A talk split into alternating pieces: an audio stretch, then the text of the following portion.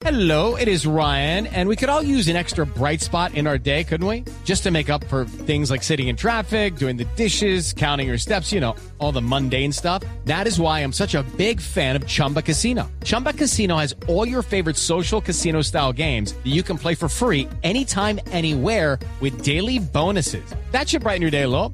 Actually, a lot. So sign up now at chumbacasino.com. That's chumbacasino.com. No purchase necessary. BGW. Void were prohibited by law. See terms and conditions. 18 plus. De Casa de Nariño ya terminó su discurso el nuevo fiscal Francisco Barbosa. El presidente le tomó el juramento frente a estos 200 invitados y él básicamente basó su discurso en decir que su fiscalía tendrá nueve ejes fundamentales que le mencionó rápidamente. La ampliación territorial de la fiscalía, la lucha contra la corrupción, el fortalecimiento de las unidades contra las personas que violan derechos de los niños y un último punto, Néstor, es que mantendrá una relación armónica y sin estridencias con la justicia.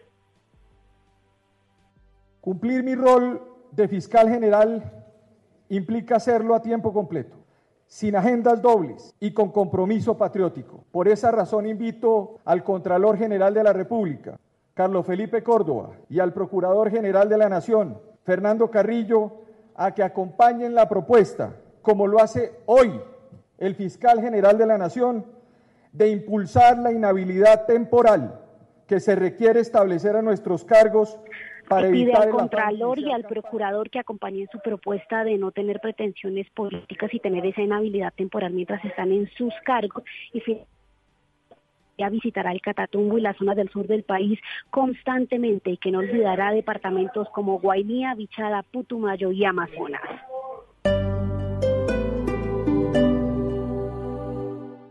Mi amor, mi amor, ya vengo, voy a ir a vender el carro. Listo, mi amor, vendí el carro. ¿Cómo así tan rápido? Sí, porque Carro 123 te lo compra y te lo paga el mismo día y en tres pasos. 1. Ingresa a www.carro123.com y recibe un precio preliminar. 2. Agenda una cita para revisarlo sin costo. 3. Obtén oferta de compra y transferencia de pago el mismo día. Así de rápido es con carro 1, 2, 3. Términos y condiciones en página web.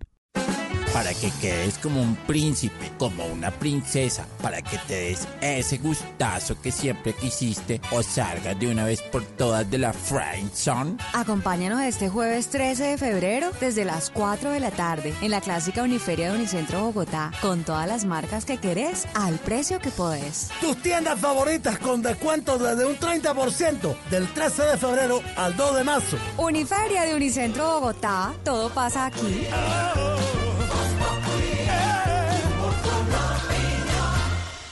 Este 2020 tendrás la oportunidad de ser uno con la naturaleza. La Fundación Natura te invita a participar en la Carrera Verde, la única que siembra tres árboles por corredor. Inscríbete y corre en Bogotá el 23 de febrero en el Parque Simón Bolívar y en Medellín el 31 de mayo. Invitan Caracol Televisión, Vivo el Espectador, Cine Colombia y Blue Radio. El Teatro Mayor Julio Mario Santo Domingo en coproducción con la Orquesta Filarmónica de Bogotá presenta Don Giovanni de Mozart bajo la dirección escénica de Marcelo Lombardero 25, 27 y 29 de febrero. Compre ya sus entradas a través de primera fila o en taquillas del teatro. Apoya a Bancolombia y Caracol Televisión. Invita a Blue Radio y Alcaldía de Bogotá. Más información www.teatromayor.org. Código PULEB, YRL 788. No es lo mismo ver un Mercedes-Benz de lejos que sentirlo, antojarse que comprarlo, soñarlo a tenerlo. Y esta es la oportunidad para vivir otro cuento en Bogotá. Te esperamos del 14 al 23 de febrero en el Auto Show Mercedes-Benz 2020. Ven y aprovecha oportunidades únicas por tiempo limitado. Centro Comercial Unicentro Parqueadero, entrada principal por la carrera 15. Mercedes-Benz, the best or nothing. ¿Fiesta Bravo? Bravo mi vecino que ensaya y nos deleita los fines de semana a punta de violín. Es como tener la filarmónica, pero en casa. Ven a la fiesta No Brava, más de 80 eventos, conciertos y recorridos en Bogotá para celebrar todas las formas de vida. Conoce más en www.bogotá.gov.co. Evita el uso del vehículo particular y muévete sostenible en bici o en transporte público. Alcaldía Mayor de Bogotá. Mi amor, mi amor, ya vengo, voy a ir a vender el carro. Listo, mi amor, vendí el carro. ¿Cómo así, tan rápido? Sí, porque Carro 123 te lo compra y te lo paga el mismo día y en tres pasos. 1. Ingresa a www.carro123.com y recibe un precio preliminar. 2. Agenda una cita para revisarlo sin costo. 3. Obtén oferta de compra y transferencia de pago el mismo día. Así de rápido es con Carro 123. Términos y condiciones en página web.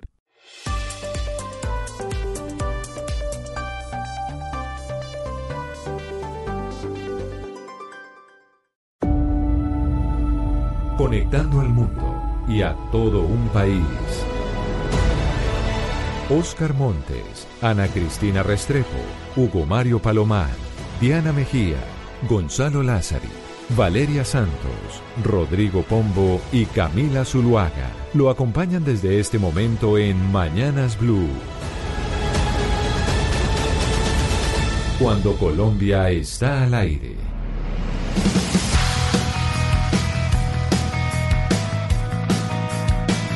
10 de la mañana, 35 minutos. Seguimos en Mañanas Blue. En este momento empezamos cuando Colombia está al aire. Bogotá por lo menos está supremamente soleado, hace un sol espectacular y obviamente eso hace parte de la época de verano y también de sequía que estamos viviendo alrededor eh, del país y esa es una gran preocupación que tienen ustedes allá con el río Cauca, Hugo Mario, porque precisamente yo no sé por qué todos los años el eh, río Cauca es el que primero nos da una serie de alertas sobre los efectos que puede tener la sequía en el país. Sí, Camila, está el río Cauca en un nivel muy bajo, realmente lo que advierten las autoridades en el Valle del Cauca. El, embalse de la Salvajina, que es el que regula el paso del agua del río hacia la ciudad de Cali, está por debajo del 50%. Por eso ya se están eh, adoptando algunas medidas, se han activado los embalses o reservorios que existen en Cali eh, en caso de que no llegue suficiente agua a, los, a las plantas del acueducto y también se están haciendo recomendaciones, Camila, para que no se eh, desperdicie agua, que es lo que suele suceder en los hogares de nuestra ciudad y, y, en general de nuestro país. Así que esperemos a ver cómo sigue comportándose el río Cauca, porque sigue, si sigue bajando el nivel, pues seguramente nos vamos a someter a un racionamiento de agua potable en nuestra capital, Camila. Y por eso, antes de que eso pase, no solo en Cali, sino también en el resto del país, porque en Bogotá, como le digo, sol, el, sol es inclemente, pues sería bueno que estuviéramos haciendo conciencia del ahorro de agua, que puede aportar un poco frente a la sequía, que ya nos había anunciado el, eh, el ministro del Medio Ambiente que se iba a pasar, Hugo Mario, porque se lo preguntamos y sí dijo, la sequía va a venir y hay que ser conscientes del ahorro de agua se va a extender, Camila, eh, durante este mes de febrero y seguramente durante algunos días de marzo. Eh, ya solamente en abril estaremos viendo las precipitaciones o las lluvias seguramente, pero antes mucho calor, Camila. Aquí en Cali, por ejemplo, estamos llegando hacia la una de la tarde a los 36 grados a la sombra. Eh, es el calor que soportamos los caleños por esta temporada. 10 de la mañana, 37 minutos. Como ya lo han escuchado ustedes, hoy es el Día Mundial de la Radio, Gonzalo Lázaro. Y usted y yo, porque creo que los. Sí, Hugo Mario, hoy es el Día Mundial de la Radio y yo los escuché desde muy temprano haciendo las eh, felicitaciones a quienes trabajamos en este medio maravilloso. Y Gonzalo, usted y yo empezamos en radio musical. Yo recuerdo cuando en los primeros días de radio empezamos con radio musical y la radio musical pues nos hace recordar que le debemos poner alguna canción a los oyentes para, para hablar de la radio. Sí, como le dirían algunos eh, exponentes o, no sé, estudiosos de la, de la radio, uno comenzó disjoqueando, colocando música, presentando en el intro y despidiendo en el outro. Así empezamos, así empezamos. Eh, simple cuando le dejaban a uno decir el nombre del, del cantante y la canción. ¿Usted se acuerda de la primera canción que usted presentó en radio, Gonzalo? Fue una canción de Incubus, Camila. No me acuerdo el nombre, pero fue una canción de Incubus. Creo que se llamaba Ana Molly fue wow, en el año 2000. ¿Y la suya, Camila? Yo 2003. Yo, la primera canción que yo presenté en radio era una canción de Green Day que se llamaba Wake Me Up When September Ends. Esto era año eh, 2005, puede ser, el año 2005. Sí, año 2005. La primera canción que yo presenté en la radio fue esa de Green Day. Oye, Green Day a propósito de eso no ha vuelto a sacar nada, ¿no? No, pero sacó un disco la semana pasada. Ah, pero es que usted no nos lo contó y ya como está, yo estoy alejada de la radio musical y mi contacto con la radio musical es usted. No sabía que Green Day había sacado disco la semana pasada.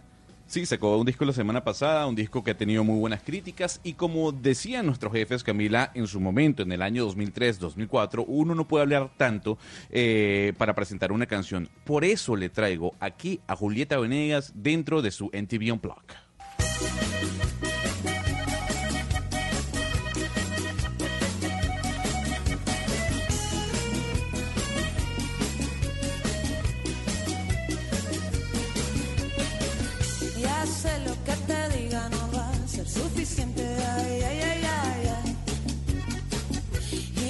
Que tú me entregues dejará pendientes, ay, ay, ay, ay, ay. ¿Quién nos dice que la vida nos dará el tiempo necesario? Tomar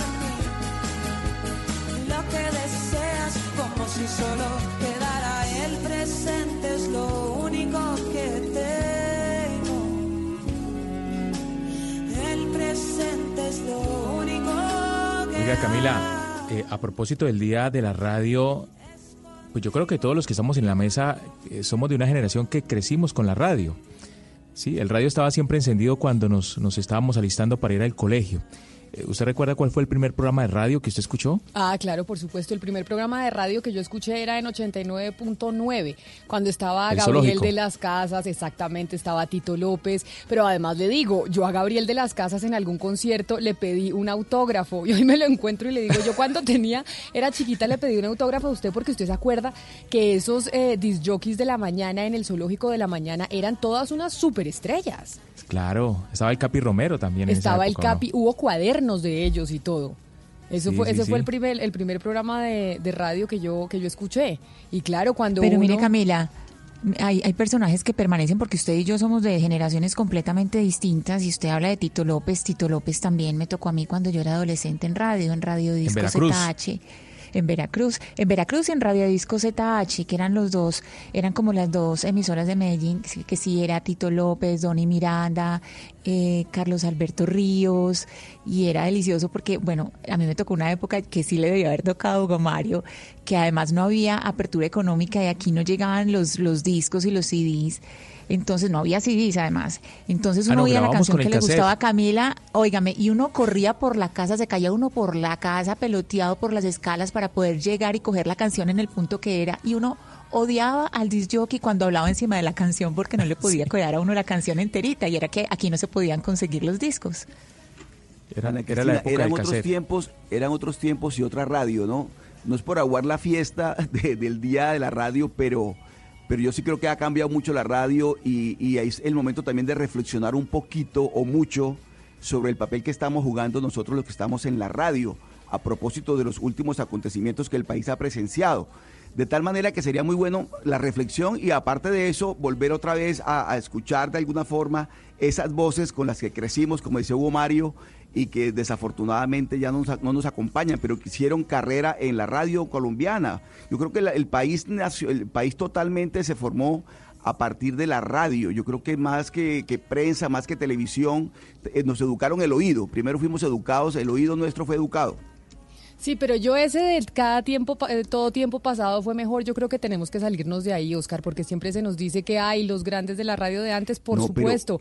Crecimos con ellos, aprendimos de ellos, pero hoy también se está haciendo buena radio. Hoy también se está eh, haciendo un trabajo importante y hoy en la radio incluso estamos compitiendo con más medios de comunicación y plataformas ahora en la era digital, lo que hace que nuestro trabajo sea nuestro trabajo sea mucho más eh, complicado y complejo para lograr algún tipo de impacto con las audiencias.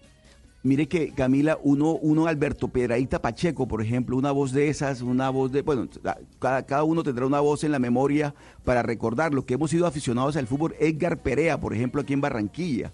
eh, Marcos Pérez. Es decir, hay muchos personajes de la radio que nos marcaron a nosotros desde la infancia, sin duda Claro, alguna. pero hay que modernizarse. O sea, a ver, el programa de radio más escuchado del mundo es el American Top 40 en los Estados Unidos, que comenzó con Casey Kasem, que es tal vez uno de los grandes locutores, o fue uno de los grandes locutores de los Estados Unidos, y ahora lo hace Ryan Secrets, y lo hace muy bien. Entonces yo creo, don Oscar, que hay que darle también paso a las si nuevas estamos- generaciones que lo hacen muy bien. Gonzalo, le estamos haciendo un homenaje a la radio de alguna manera y hay que recordar de dónde venimos. La semilla de donde nació la radio colombiana también es bueno recordarla de vez en cuando. Por supuesto que una voz como la suya, por ejemplo, de Gonzalo Lázari, va a marcar la, la historia de la radio colombiana. Y así como usted la va a marcar el sea, pasado, Bueno, no sé, no lo sé. Bueno, pero Camila tampoco me desestime tanto, o sea, por favor, yo, yo trato de hacer mi mejor trabajo, pero bueno, está bien. Al menos un granito No, no, de arena pero- dejaré. Pero, pero sea optimista, ¿cómo que no? Usted puede. No, porque Camila se está burlando de, su comentario, pero bueno, yo sí, yo sí me tengo estima, Camila Zuluaga. Por eso creo que estoy trabajando a su lado, así como todos nuestros compañeros que estamos marcando una pauta en la radio actualmente. No, claro que sí, yo sé, pero quería darles, decirles a todos feliz día de la radio, este medio de comunicación que sigue el medio, que sigue siendo el medio de comunicación por excelencia de los colombianos, porque Colombia es un país muy radial a comparación eh, de otros países de América Latina y del mundo. Oscar, pero cuéntenos lo que está pasando en Barranquilla. A mí me encanta irme para Barranquilla porque en Barranquilla pasan unos cuentos maravillosos. Hay historias. Hay historias, de verdad que sí. En Barranquilla hay historias. sí, sí, sí, y yo creo que las mejores historias las tienen los periodistas que cubren la fuente judicial en Barranquilla. Yo creo que el periodista que ha tenido que estar eh, pendiente de la fuente judicial en Barranquilla tiene más historias que cualquiera. Y la fuente judicial precisamente hoy nos cuenta que puede que el caso de la familia Gerlain, del señor Julio Sí, Gerlain, sí. por lo de la compra de votos de Aida Merlano, se traslade a Bogotá. Pues Camila, mire, esa solicitud la hace la Corporación Excelencia en la Justicia, en cabeza de su director, el doctor Hernando Herrera, que hizo una solicitud ante la Corte Suprema de Justicia, ante la Sala Penal, para que se traslade todo el caso de la investigación que se lleva a cabo por eh, la corrupción electoral en lo que tiene que ver con los particulares concretamente y algunos políticos no aforados. Y eso compromete a Julio Gerlain. Como usted comprenderá, Julio Gerlain, usted sabrá, Camila, y los amigos oyentes también, Julio Gerlain aparece implicado como una de las personas que estuvo en ese entramado de, como protagonista que terminó con la cárcel y con la detención de la doctora Aida Merlano, por lo que se conoció como el- la Casa Blanca, el proceso de corrupción electoral. De tal manera que el doctor Herrera, el, director de la Corporación Excelencia en la, Justicia, considera que en Barranquilla no hay imparcialidad suficiente ni independencia suficiente por parte de la rama judicial para que se le dé plenas garantías, en este caso, a, los que están a la contraparte de la familia Gerley. Y por eso ha solicitado que sea trasladado este caso todo completo a Bogotá, a la, sala penal, para que lo, lo asuma la Sala Penal de la Corte Suprema de Justicia. Y la gran pregunta es si eso pasará. ¿Se trasladarán ese expediente a Bogotá o no, Oscar? ¿Será posible? Usted que conoce cómo funcionan las cosas, ¿cree que eso va a ser factible y que ese expediente sí va a llegar a Bogotá para que no le vayan a meter la mano? Pero Camila, mire, es que son tantos los casos de verdad que están pasando en Barranquilla. ¿Usted se acuerda que hace poco hablamos de Samuel Viñas? Hace poco eh, de- de- hablamos del que eh, Samuel Viñas condenado a 42 años de cárcel. Eh, un juez de la ciudad lo, lo traslada a su, a su residencia sin haber cumplido, apenas cumpliendo los 10 años. O sea, hay muchos casos que llaman muchísimo la atención y que uno cree que deben, deben tomarse. Ahora, de ahí a que se de, que, de ahí a que se cumpla esa solicitud de la Corporación de Excelencia en la Justicia, no sé. Yo creo que hay mucha presión, por supuesto va a haber mucha presión, muchos intereses para que eso no se dé. Pero sinceramente yo creo, Camila, que en el tema de la, de la, de la administración de justicia en el Atlántico y en Barranquilla, me parece importante que se tomen medidas de fondo sobre lo que está ocurriendo. Bueno, vamos a ver si se logra que ese caso venga a Bogotá. ¿Usted cree, Oscar, ya que siempre ha criticado el centralismo, que ese caso sí debería trasladarse a Bogotá para evitar tanta contaminación de la investigación eh, del señor Gerlain en Barranquilla? ¿O cree que en Barranquilla son capaces de llevar a cabo ese juicio y esa investigación sin que nadie le meta la mano? Pero mire, Camila, eh, la- los dos, las dos palabras que utiliza el doctor Herrera es que no hay independencia y no hay imparcialidad. Y es muy triste que cuando se trata de la administración de justicia en la que uno cree, eso no se esté dando en Barranquilla, o sea, por, por versión del doctor Herrera. De tal manera que, sinceramente, yo creo que lo mejor que podría ocurrir es que este caso se traslade a Bogotá. Ah, pero primera vez que el barranquillero dice que algo en, Bogotá No, puede no, no, salir por- mejor que allá, porque usted siempre porque dice que tiene- nosotros estamos metiéndoles la mano en la provincia. Camila, mire, hemos visto lo que le conté, Samuel Viñas. Hay un señor, un alias que le dicen el diablo, quedó en libertad en estos días. Eh, todos los días queda gente libre y uno dice, ¿dónde está la justicia? ¿Dónde está? ¿Por qué no está operando? Entonces, hay momentos en que uno tiene que tener, ponerse la mano en el corazón y decir, hombre, que sea lo mejor para que la justicia funcione. Vamos a ver si ese caso se traslada a Bogotá, porque de pronto en Bogotá logramos eh, tener más información y saber exactamente qué fue lo que pasó en el caso de Aida Merlano y Julio Gerlein. Es que si la justicia está politizada, Camila, en, en, en alguna parte es en la región. Las regiones obviamente tienen ese gran problema, Camila, y es que los entes de control de fiscalización y de investigación están cooptados por las, clases- las castas políticas regionales. O sea que usted es de los que cree también, usted que está en Cali, Hugo Mario, que tal vez es mejor que los procesos se vengan a Bogotá porque puede haber menos injerencia y mayor independencia en la investigación. Pues los escándalos de corrupción en esta región se han resuelto en, en los últimos años en Bogotá, porque finalmente en, en- en la región no pasa nada. No pasa absolutamente nada porque quienes investigan y quienes toman decisiones eh, eh, desde, la, desde la justicia eh, local o regional tienen relación eh, directa o indirecta con, con esas castas políticas. Hugo Mario, pero mire, me está escribiendo un amigo que nos está oyendo y dice, ¿y el cartel de la toga? ¿El cartel de la Ah, no. toga dónde es? No, no, obviamente. Entonces, mire, eh, Pero- eh, eh, estamos hablando de la Corte Suprema de Justicia. Es que realmente yo creo que, bueno, ya lo hemos discutido muchas veces en este programa, el tema de la, de la justicia colombiana en general, pero, pero yo creo que es más crítica, yo coincido con Hugo Mario, en las regiones. Me parece que en las regiones todavía sigue siendo muy crítico el tema de la, de la justicia. Y no en Bogotá no es tan distinto, ¿no? En Bogotá no es tan distinto por lo que usted dice, 10 de la mañana, 50 minutos. Además del Día Mundial de la Radio, Gonzalo, hoy es otro día. ¿Usted sabía que hoy es el día, el 13 de febrero es el Día de los Infieles, que, que celebran su relación extramarital? Yo no tenía ni idea. No tenía ni idea que como mañana internacionalmente, o por lo menos en los Estados Unidos, es el Día de San Valentín, un día antes, el 13, es el Día de los, de los Infieles. ¿En qué momento se inventaron ese día? Hola. ¿Gonzalo? ¿Gonzalo está celebrando el Día de los Infieles, entonces él será? Aquí estoy, yo lo estoy escuchando este tema. perfecto. ¿Usted me oye? ¿Usted me oye? Creo que le sacó el cuerpo al tema, Sí, Gonzalo. yo, yo pensé, No, pensé. yo no, estoy aquí escuchándola perfectamente. No, yo creo que alguno de los de los proponentes de ese día es ah, deben ser Ashley Madison, ¿no? Que es esa gran plataforma digital eh, que lo que hace es promover la infidelidad eh, a costa de la internet. Entonces, en ese caso, yo creo que Ashley Madison tuvo que ver dentro de ese día internacional que me parece absurdo. A mí me parece absurdo. No sé si usted eh, está de acuerdo con ese día, Camila. No, yo que voy a estar de acuerdo con el Día Internacional de los Infieles. Lo que pasa es que digo en qué momento lo habrán creado. Camila, Pues, de- la canción de los infieles debe ser el Santo Cachón, ¿no? Me imagino. El Santo Cachón, Santo- sí. No, pero yo creo que canciones de infieles hay muchas. ¿Cuántas canciones de relaciones prohibidas e infieles no hay por Uy. ahí?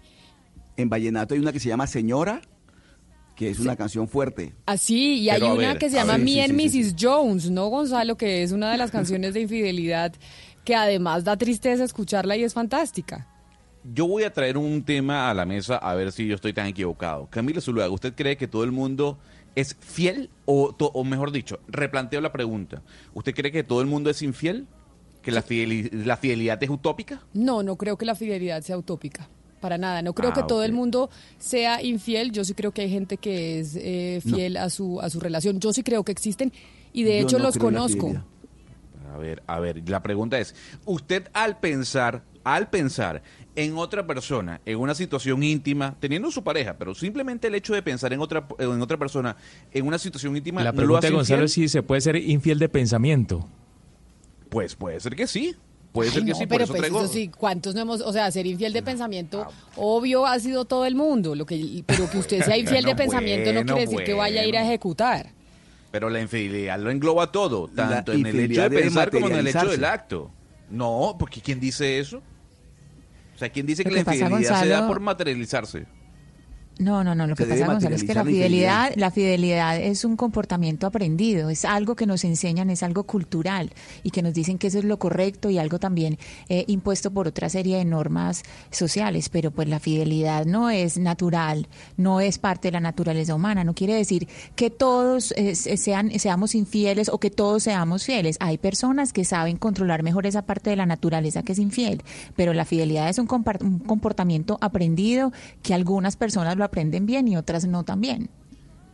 Está bien, está bien. Les, Yo- les yo- tengo yo- la canción de los infieles. A ver. A ver.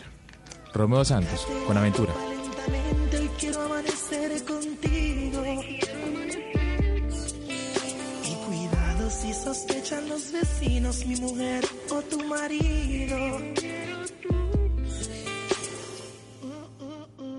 Tú y yo durmiendo con los enemigos. Así se llama, Los Infieles. Sí, hay una canción de Aventura de Romeo Santos, yo no sé si es Aventura, que tiene una frase que a mí siempre me marcó, Ana Cristina, porque yo no sé si es esta, si es esta eh, canción o otra, que es eh, que te voy a meter, es que además las letras muy profundas, ¿no? Pero dice como voy a meterte la mano por la falda para medir tu sensatez. Porque sí, básicamente eso le dice, eso le dice Romeo ¿Es Santos. Le dice, ¿es esta canción? Me dicen. No, no, no, no. No, no, por favor, a ver si escuchamos esa frase porque yo siempre me quedo en la cabeza para medir tu sensatez.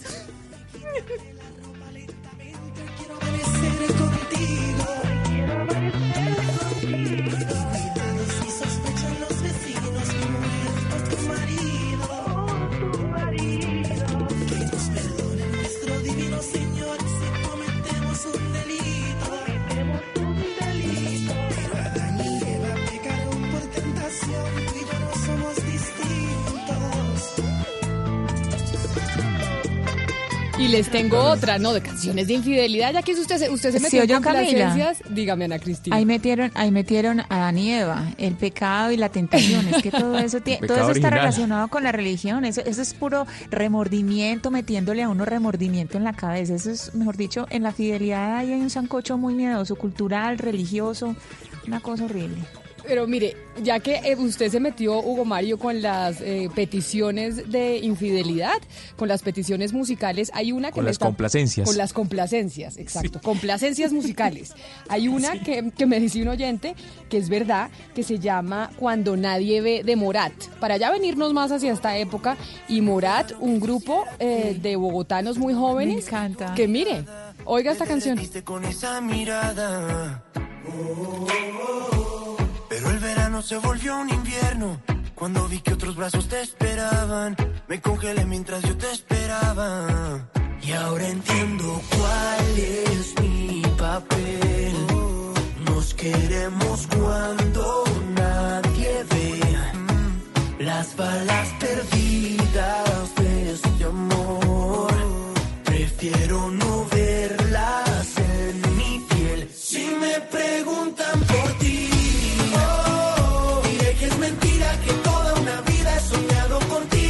queremos cuando nadie ve, que es básicamente la frase de, de los infieles. Pero ¿será que aquí estamos haciendo apología a la, a la infidelidad, Ana Cristina, con estas complacencias musicales? No, pero es que apología se hace de los delitos, Camila. Eso no es un delito. Eso no es un delito. Eso es un comportamiento aprendido. Un comportamiento aprendido que la un- infidelidad o la no, fidelidad. la fidelidad. La fidelidad es un comportamiento No, aprendido. La fidelidad es contraria a la Pero naturaleza entonces humana. llega uno donde el marido y le dice, no, mi amor, es que eso de la fidelidad es un comportamiento aprendido y comportamiento que yo nunca logré aprender del todo. Más o menos como justificaciones. Yo nunca logré No soy- aprender no- ese, no soy buena ese- estudiante. ese comportamiento. buena no lo logré. Óigame, pero Hugo Mario, mire, la canción que de la, de la mano de para medir tu, tu sensatez no era la anterior, sino ¿Ah, no? esta que se llama Propuesta Indecente, también de Romeo Santos. Si te falto el respeto y luego culpo al alcohol, si levanto tu falda me darías el derecho a medir tu sensatez. Poner en juego tu cuerpo, si te parece prudente, esta propuesta indecente. A ver, a ver, permíteme apreciar tu desnudez. Relájate, que este martini calmará tu timidez. Y nuestros colegas de Caracol Noticias, ahora el primer canal eh, digital eh, de YouTube en Colombia. Un saludo muy especial porque acá nos están reclamando, Hugo Mario, que si ellos son los otros, los, los, los amantes, porque esta semana no los hemos saludado, ¿no? Ni más faltaba, No. es que nos oyen y nos ven, y ellos, ellos son oficiales también, no solamente... Sí, sí, sí. Oiga, Camila, un saludo para ellos. Pero, pero hablando de infidelidad, eh, este como es un programa de regiones, me le quiero meter en la región a Oscar. A Oscar Montes, que no sé por qué está tan callado con ese tema. Hay un tema, hay, un- hay, hay una canción de Otto Sergio Oscar que se llama Señora. Sí, él, la- Yo no- él- yo él no, la no, dijo. yo la mencioné, claro. Ya- ¿Ah, ya- sí? Sí, Ah, bueno, se la ya tengo. vamos- Aquí está. Ya, ya la vamos Aquí a está, escúchela. A ver. No, aquí está. Un verso bien sutil y dirigido, delicado y sensitivo, quisiera componer yo. Le ruego, mi señora, que comprenda que no sé si usted se ofenda, pero es mi declaración. Comprenda que el amor no tiene redes, no hay nada que lo pueda detener. Y si usted es la mujer que me conmueve, respeto al dueño que tiene, pero se lo digo a usted. Pa' cantar entonces una canción y que en plena reunión usted me esté entendiendo. Y el mensaje que allí mande yo se quede entre los dos que mil estén oyendo. Pa' no herir susceptibilidad, si ante la sociedad usted tiene su dueño. Yo creo que con esta que crecimos todos. Oscar y Hugo Mario. Esta de señora la cantamos Esa- todos desde chiquitos. Esa Camila, parte ese es, un es- clásico, es- ese es es, un clásico. Sí. Es, es un clásico de la música vallenata, la compuso Rafael Manjarres y la canta Otto Serge, el médico. Y le quiero contar que sin duda esta canción marcó pues a, mucha- a muchas generaciones y además hay una versión en salsa que es muy buena, tiene muchas versiones, pero le dice, en la canción le dice, eh, respeto al dueño que tiene, pero se lo digo a usted. o sea, respeto, respeto. Mucho respeto al dueño que tiene la señora. Pero hay otra, otro, otro oyente me dice, hay un vallenato famoso para seguir allá en la tierra de Don Oscar Montes, que, se, que de, de Patricia Terán, para poner una, olla- una vallenatera que se llama Tarde lo conocí, que también habla de una... Porque muchas veces también el amor es de timing, de tiempo, y cuando hay relaciones fuera del matrimonio, esa es una frase que siempre se dice, es que nos conocimos en el momento que no era, en el momento equivocado.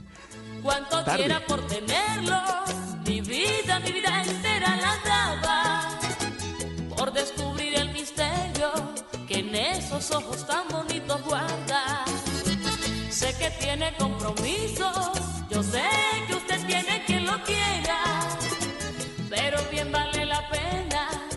arriesgarme por tener su cariño. Y no sé cómo declararme, no sé, porque le tengo respeto. Pero es que el amor mío es tan grande Hay una, hay una Ana Esta- Cristina. Camila, esta es la versión femenina de señora. O sea, esta es ella cantándosela al señor. Claro, pero había una, No, no, no. yo no, es- esa yo ya se las había puesto, yo la oí chiquita, me acuerdo en un bus, iba en un bus y la oí y me marcó mucho la letra porque ella le decía, ella se llamaba El hombre perfecto. Y Ahora, ahora se las pongo, porque ella canta toda la canción y le dice, usted es el hombre perfecto, el que yo me imaginé en mis sueños, el que todo lo puede. Mejor dicho, ella describe el hombre maravilloso para ella y al final dice, pero no eres soltero, que el único defecto que tienes es que no eres soltero. Yo tenía ocho años en un bus y, a mí me marcó, es, me marcó esa canción y dije, oiga, qué tristeza de historia. Escucha esta canción. Te viste nacer en año No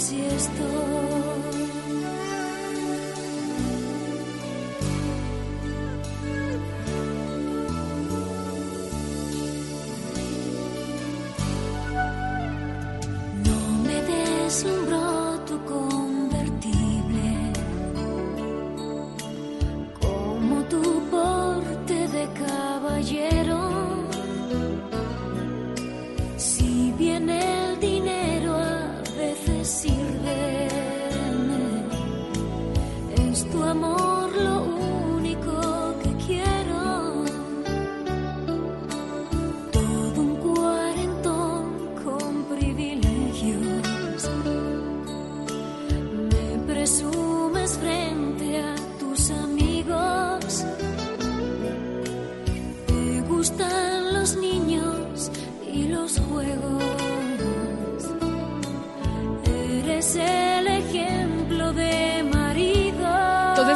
Cristina, imagínese usted yo a los ocho años oyendo esta canción, ella diciéndole, tú eres el hombre perfecto, el ejemplo de marido, un cuarentón maravilloso.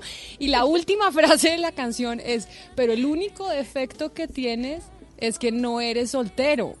No, no. No, es que yo... es que, o sea, Le tengo la más, Camila. a ver, Le tengo la más, el clásico de clásicos. Esta es la declaración más eh, grande que haya hecho un infiel en la historia de la humanidad. a ver. Vicente Fernández.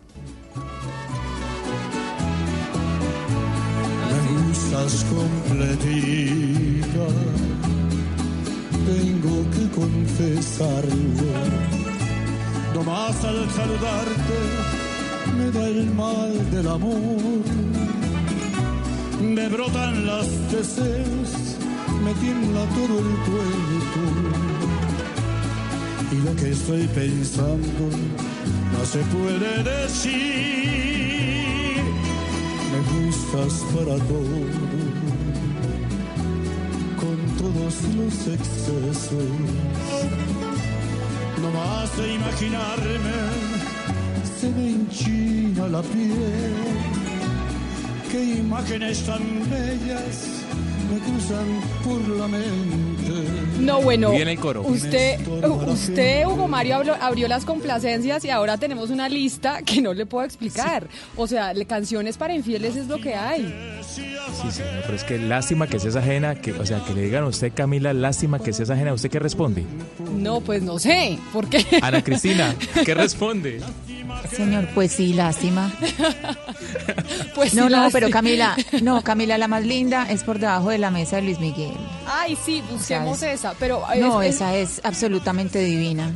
Esa- Esa, sí nos hace llorar. Pero hay una que nos está, mejor dicho, complacencias es lo que nos están pidiendo. De Noticias Caracol ahora nos están pidiendo una de Jennifer López y Marc Anthony que se llama Escapémonos, para que después vaya y diga Gonzalo que Jennifer López no ha hecho nada en la música y que no nos acordamos nunca de ella ni nada.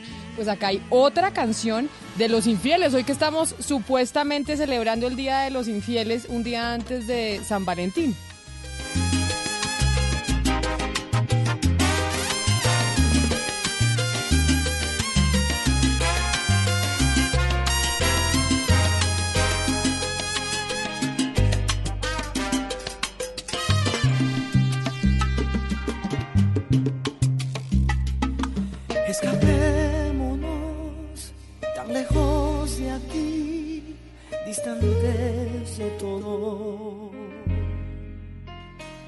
En la oscuridad, donde no haya más que ver en tus ojos.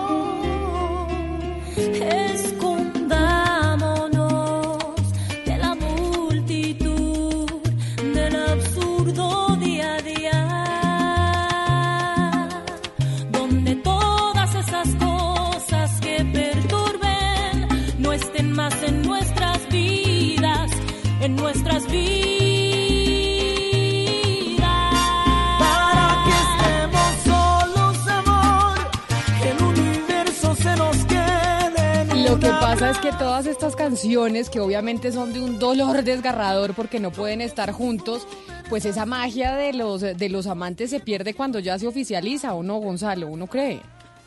Pues sí, cuando ya se oficializa se cae el amor, se cae la magia y uno lo que hace es preocuparse eh, con respecto a su futuro.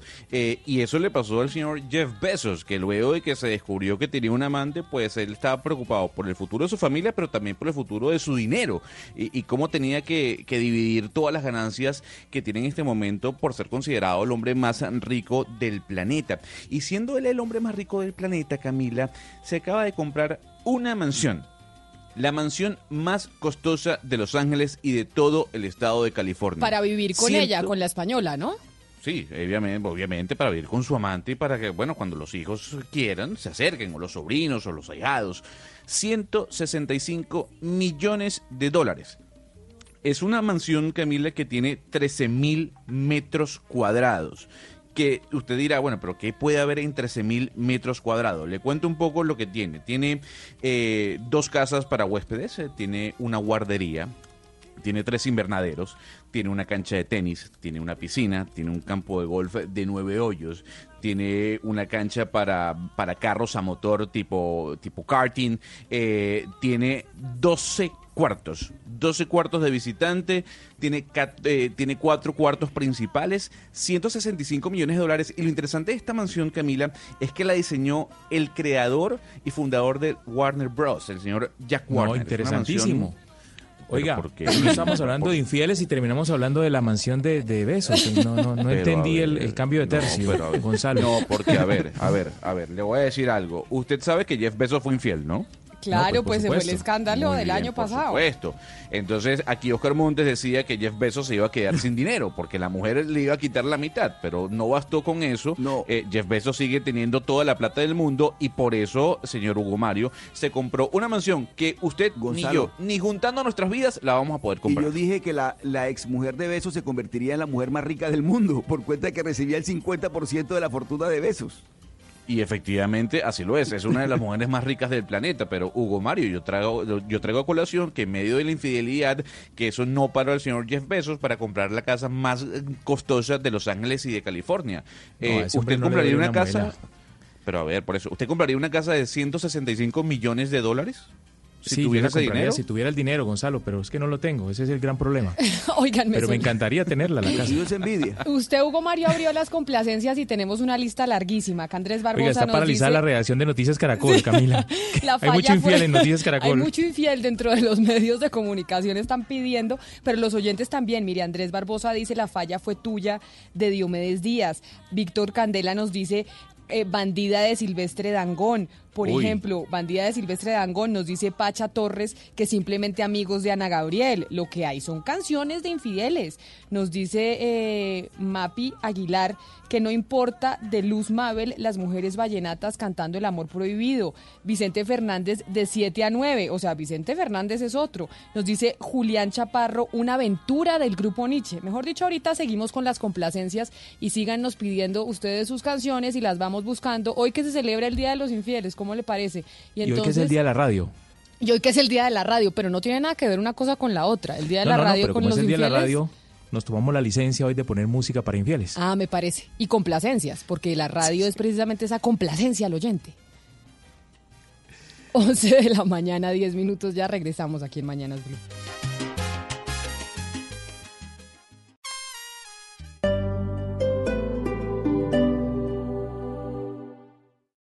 Esta es Blue Radio. Sintonice Blue Radio en 89.9 FM y grábelo desde ya en su memoria y en la memoria de su radio. Blue Radio, la nueva alternativa. Y si tuvieras el poder de salvar vidas, ¿qué decidirías? Estaremos con Voz Populi el viernes 14 de febrero para conocer un poco más sobre una gran iniciativa. Estaremos en la carpa de la plazoleta de la calle 85 con carrera 15 con nuestros invitados especiales viviendo experiencias que salvan vidas. Parece imposible, pero existe un lugar donde cabemos los de izquierda, los de centro y derecha sin problema. Los que madrugan a votar, los que votan en blanco y hasta los que no saben o no responden.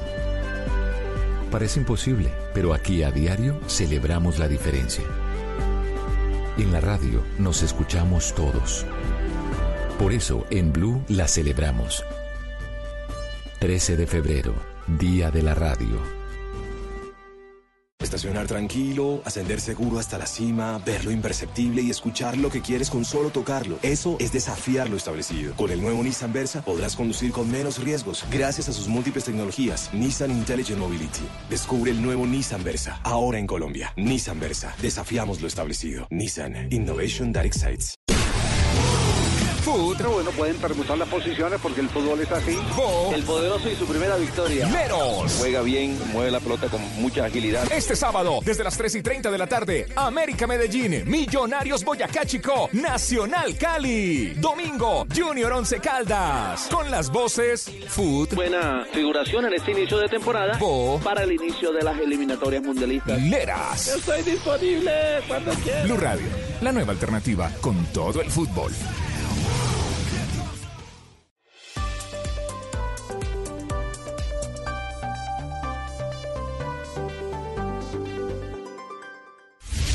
Colombia está al aire. 11 de la mañana, 12 del día, seguimos al aire. Hacemos una pausa en las complacencias musicales para regresar una vez más a las noticias. Y las noticias tienen que ver, entre otras cosas, con el general en retiro Mario Montoya, Ana Cristina, que ayer empezó a rendir eh, versión libre ante la JEP por los falsos positivos. El general Montoya, recordémosle a los oyentes, pues comandó las fuerzas militares desde el 2008 durante el gobierno del presidente Álvaro Uribe. Y ayer pues permaneció en silencio. El general Montoya decidió permanecer en, en silencio frente a esta audiencia que además se prolongará hasta el día de mañana. Mila, ayer hubo eh, algún eh, bastante descontento entre las eh, familias de las víctimas que fueron a la audiencia, porque fue el, lo que hizo el general Montoya es que llevó un, un, texto que leyó durante unos 40 minutos y durante casi cinco horas el general Montoya fue respondiendo todas las preguntas que los magistrados de la sala le formularon sobre los informes y, y las versiones en las que está mencionado. Aquí, Camila, lo, lo que incomodó o lo que tiene tan furiosas eh, a, las, a las familias de las víctimas es que él eh, se amparó en algunas normas para decir, no, no voy a contestar con respecto a esto o aquello. Entonces, e, ese es, eh, digamos, el descontento. Él sí respondió, pero no respondió todo lo que se le preguntó. Y por esa razón, como no respondió todo lo que se le preguntó por la importancia de la llegada de Mario Montoya a la Justicia Especial para la Paz, es que en esta semana hemos venido entrevistando víctimas de ese episodio de los falsos positivos. Hoy nos acompaña mm, un soldado profesional eh, pensionado que prestó su servicio para el batallón Guajiro número 2 y fue testigo de al menos 50 falsos positivos.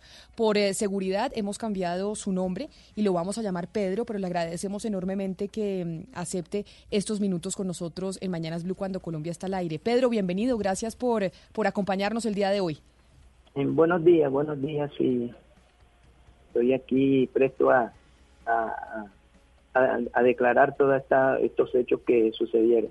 Cuando usted escuchó que el general en retiro Mario Montoya, en su primer día de audiencia ante la JEP, compareciendo voluntariamente, decidió permanecer en silencio, ¿Qué pensó o qué sintió? ¿Pensó usted desde un principio que el general en retiro Mario Montoya iba a hacer eso o, o, usted sí tenía la expectativa de que algo iba a contar? Pues esto es difícil de que un señor general ya en su retiro que llegó a cuatro soles eh, eh, vaya de pronto a, contar una las verdades de estos hechos porque no solo implica él es que detrás de, él eh, hay inclusive políticos implicados en eso en esos casos porque que estos casos eso se generaban era eh, eh, eh, también por, por como de, de muchos políticos, entonces es, mejor para él y, en su grado que, que, estuvo de general era mejor permanecer en silencio y más adelante estará contando la verdad de estos hechos. Pedro, cuando usted dice que fue testigo de 50 falsos positivos por lo menos, haber sido testigo es haber visto qué? Eh, pues esto es eh, en cuanto a, a muchos eh, batallones que realizaban cosas similares a bueno similares en su en su en su pues en sus operaciones pero se, se diría que que son los mismos falsos positivos son los mismos delitos que se cometían en, en diferentes batallones pero siempre con similares ¿Y usted pudo narrar ante la justicia estos 50 eh, hechos que usted pudo presenciar? ¿En algún momento lo llamaron, usted lo contó y, declaró en qué casos? Eh, pues eh, yo es que en, estos casos no alcancé a, pensionarme, no alcancé a pensionarme, pues es el, las cosas de, estar en, estas filas militares y de pronto de, llegar a presenciar lo malo eh, eso la, la fiscalía hoy en día no promueve pues no no promueve estas cosas porque pues se los impiden políticos eh, generales pues que están eh, pues implicados en estos hechos y muchos magistrados también los ayudan mucho a que esto quede en la impunidad pero eso eh, denunciarlo o no denunciarlo sigue siendo lo mismo porque es que hoy en día usted se pone a ver que eh, ninguno ha asumido la responsabilidad y, eso es lo que se ve. Pedro, ¿de, dónde saca usted que hay políticos eh, que presionaban a los mandos militares para que presentaran resultados? ¿Quiénes son esos políticos y, y qué forma hacían esa presión? Pues usted sabe que, por ejemplo, si, Sí, sí. Sí, uno está en el poder de, del Estado y, y uno, pues, eh, ¿qué le diría? Eh, el niño se comporta mal y uno no le presta atención, pues, eh, sigue, sigue en lo mismo. Entonces yo pienso que si usted siendo estando en la presidencia y no llama la atención por, por las cosas que se estén presentando, eh, pues aquellos tienen más argumentos para hacerlo, necesitan ese como ese ese empuje nada más de- de- de alguien que, que está en el mando. Pero a ustedes, ¿cómo les daban las órdenes? Y a ustedes cuando les dieron esas órdenes, ¿alguna vez lo hicieron con alguien? ¿Usted vio a alguien que no fuera del ejército?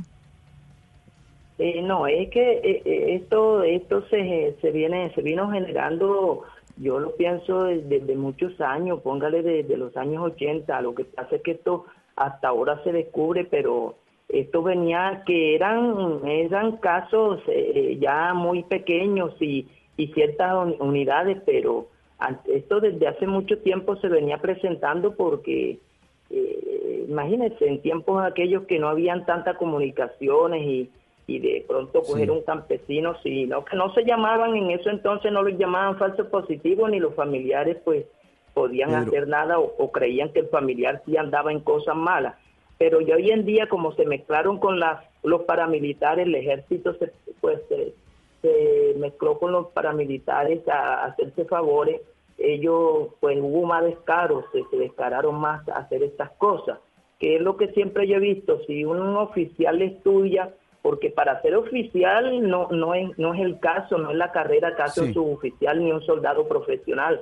Para ser oficial como mínimo tiene que ser un bachiller.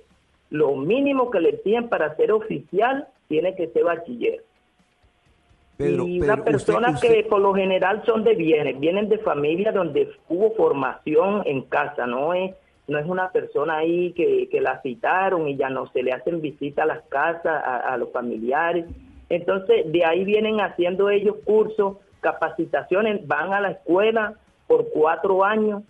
Es una persona que no, hoy en día para mí no tiene aceptación de, de, de, de- de disculparse en nada, porque entonces... Pedro, eh, en, la- en las distintas versiones que se han escuchado de, de- de- de soldados pro- o soldados retirados eh, profesionales o de otros integrantes del ejército colombiano sobre este tema de los falsos positivos, eh, se, ha, se ha creado la, la versión eh, de, de que ellos, eh, de que muchos de ellos tuvieron participación en estos hechos porque recibían estímulos, es decir, estímulos de alguna de, alguna- de distintas formas, eh, vacaciones, ascensos. ¿A usted le consta de alguna forma que algún oficial que haya, que, haya- lo haya tenido usted bajo su mando haya actuado de esta forma con base en ese tipo de estímulos que estaba recibiendo? Sí, claro, claro. Esto se, se, se descaró tanto que ya, eh, ya en última lo hacían, ya no, ya no eran por, por muchos días de permiso, eran por escasos cinco días de permiso y algunos 100 mil pesos.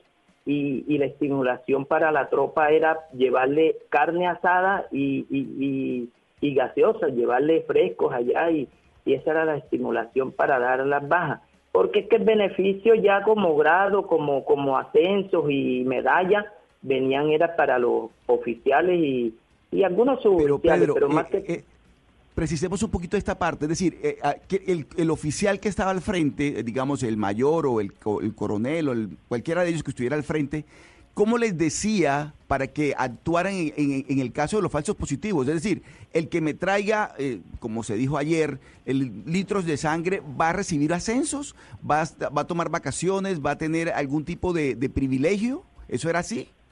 No, eso se prometía, era más que todo, eh, hablaban en general, para la tropa si hiciera, diera más resultado, pues eh, era lo que se le, se, le, se le brindaba eh, ese permiso para la tropa, pero ya, por ejemplo, eh, la estimulación para, para los capitanes, tenientes, ya eso era más que todo, de pronto lo hablaban por interno, por celulares o lo hablaban en reuniones, pero eh, así en formación eh, la tropa, bueno, le decían, me busca baja y incluso los amenazaban, ahí sí se amenazaban delante de, de, de los soldados, delante de uno, era que si no esa tropa no daba baja, lo amenazaban de por ejemplo, si estaba aquí en la costa, lo amenazaban de mandar ese grupo para, para, para el sur del país, para el Caquetá, para Meta, por allá. Y, y entonces, y a los oficiales, así fueran mayores, los amenazaban de traslado, de darle la baja. Entonces, eso era lo que generaba este, eh, eh, este estrés de, de, de que la persona tenía que buscar baja como fuera. Y ellos sabían de que las bajas se daban de esa manera. Solo ellos, como yo, pues yo estoy comandante de una brigada o comandante de una división y yo doy las órdenes, pues yo pienso que a mí no me va a implicar nada porque yo digo, yo no voy al área, yo, y si voy, voy a hablar con el personal, no estoy ejecutando a nadie, pero, pero eso, eh, el, delito cae es sobre esa persona que imagínese con tantos años como un brigadier general o mayor general está sobre los 30 años de servicio. Pedro, usted nos estaba contando en una respuesta anterior que uno de los incentivos era mejor comida, que les daban carne, que les daban mayor alimentación cuando llegaban eh, con una baja. ¿Qué más les daban? ¿Qué otros incentivos? Es decir, por ¿cómo les decían a ustedes y promovían para que ustedes los soldados rasos pues llegaran con, eh, con bajas en combate o por lo menos inventadas? Eh, en caso de esas bajas inventadas, pues eso ya estaban la, la, las carnes eh, pedidas serían los restaurantes cuando ya venían a buscar el, ya el muerto, la baja. Entonces mismo en el que venían a buscarlo traían en la carne asada o pollo asado, pero era para la motivación de, de, todo el grupo que participaba. Y luego eh, el, que traía ese, ese muchacho de una población, eh, ese, ese le daban, el que lo traía por decir 300, 500 mil pesos, 100, eh, a veces eh, pues no le cumplían, si no le salían dando eran unos víveres, y al, al que lo ejecutaba que eh, le daban unos 200 y ya, hasta ahí. A lo, ya los comandantes, a los cuadros, era la motivación de pronto medalla, entonces ya ahí decía, usted está tranquilo que usted no, se, no le va a llegar a la baja, usted va a llegar a ser mayor, va a llegar a ser capitán, entonces esa era la motivación para los, para los comandantes. ¿Usted ahora a qué se dedica, Pedro? Después de todo, de conocer estos más de 50 falsos positivos, de conocer la situación, de contarla, ¿a qué se dedica y qué pasó con su vida? No, yo al, ver eh, hecho estas denuncias, eh, yo hoy en día me encuentro en la, en la ciudad de Florencia, Caquetá, y yo pues eh, eh, en la calle, en la calle, yo eh, me rebusco por ahí vendiendo mango, lo que hace la actividad de, de cualquiera persona que se rebusca en la calle. Porque esto es, es de llevar a la persona a la ruina, de callarlo, en sí, han estado para, para cometerme atentado, por parte de, del general eh, el, general eh, Luis Felipe Paredes Cadena eh, y otros altos mandos y, soldados inclusive pues gracias a mi Dios no me ha pasado nada porque hoy en día Dios es el que me cuida porque de, tampoco el ejército ni, ni la oficina de protección eh, me ha querido brindar protección, porque es que uno, eh, se pone a ver, un soldado no es nada, en la fila militar un soldado no es nada, ni para la patria, un soldado profesional es, inclusive que le decía que día un compañero, eh, el ejército comete la brutalidad de, de, incorporar soldados hasta indigentes, soldados indigentes, soldados que, que son delincuentes, y, los incorporan. Y entonces estos soldados son los que, imagínense, si les dicen hágalo, que no tienen ningún respeto por los derechos humanos, no conocen, no tienen estudio, ellos, eh, decirle asesino a una persona es como, como un niño cuando se le compra un juguete en diciembre. Y por último, usted y así lo tienen de y así lo tenían de lo tienen de profesional todavía, entonces eso es lo que se comete. Pedro, cuando usted fue testigo de esos 50 falsos positivos, cuando usted estaba en el ejército, ¿escuchó algo del general en retiro Mario Montoya? ¿Algo de que se dijera del general Montoya? Eh, pues eso todo el tiempo se ha venido, eh, desde que se denunciaron los falsos positivos, estos hechos, se ha venido hablando de, del señor general Montoya. Eh, Eh, pero ellos siempre se van a excusar en decir que ellos eran comandantes de brigada y de división y que a ellos no les implica eso, pero y yo digo que yo, pues, imagínese, yo, uno está bachiller por ahí y, y, y, validándolo y todo, y criado en el campo, todo. Me doy de cuenta que uno no necesita tanta carrera militar para uno conocer, eh, llegar a un área donde hubieron bajas y saber si fueron bajas o no. Entonces estas personas no se pueden excusar en eso en esos delitos, porque si ellos daban las órdenes, inclusive eh, eh, le quitaban el mando a los comandantes de batallones para, para ellos darle la orden directa a, las tropas, de hablarle a las tropas, necesito esto, necesito esto, inclusive si un soldado capturaba a alguien eh, y lo entregaba vivo, muchas veces a ese soldado le daban la baja porque ese soldado era como infiltrado o, o porque no dio la baja, porque no querían gente capturada si no era muerta. Pues Pedro, obviamente a uno se le eriza toda la piel escuchar estos testimonios que hemos oído desde hace dos días sobre los falsos positivos a propósito de la llegada del general en retiro Mario Montoya a la Justicia Especial para la Paz a comparecer de manera voluntaria. Y por eso hemos hablado con ustedes para recordar qué fue lo que pasó y para no dejar olvidar al país en uno de sus episodios y sus capítulos más oscuros que ha tenido. Muchas gracias por, eh, por atendernos el día de hoy, por contarnos su historia, por contarnos lo que supo y qué conoció de este caso de los falsos positivos. A usted mil gracias y feliz día. Lo mismo, bueno. Camila, eh, tengo en mi mano el orden del día, que eran las órdenes permanentes correspondientes al 5 de abril de 2006, y dice políticas del señor Mayor General Montoya, comandante de las fuerzas militares. Le voy a leer solamente algunas. Uno, mantener la dinámica de la guerra. Dos, comandantes ingeniosos, perseverantes, constantes con iniciativa. Las bajas no es lo más importante, es lo único. Las bajas es la mejor acción integral porque potencializa la moral de la tropa, desmoraliza al enemigo y aumenta la credibilidad de la población civil en su ejército. Los comandantes se evalúan por sus resultados. Persistencia con exigencia. Es una serie, es eh, una serie larguísima de, de, distintas órdenes, pero que uno se da cuenta, Camila, que van en el sentido de lo que dice este señor y que es eh, completamente orientado a conservar el estado de guerra.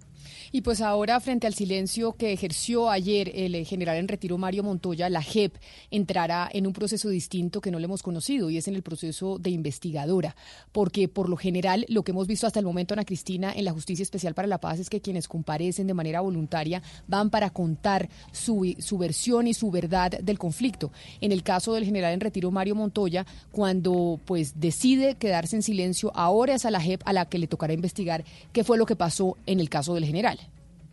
Sí, y por supuesto, y además Camila, es que con la participación se supone que las audiencias, el sentido de las audiencias es obtener beneficios. Y si no habla, pues si no tiene beneficios, pues por supuesto que no, que, no, lo que hace es que lo pasan otra vez a, a justicia ordinaria. Pero como le digo, ayer sí respondió, lo que hizo fue responder lo que le dio la gana. 11 de la mañana, 31 minutos. Hoy es el segundo día en el que el eh, comandante, el general en retiro, Mario Montoya, se presenta ante la Justicia Especial para la Paz.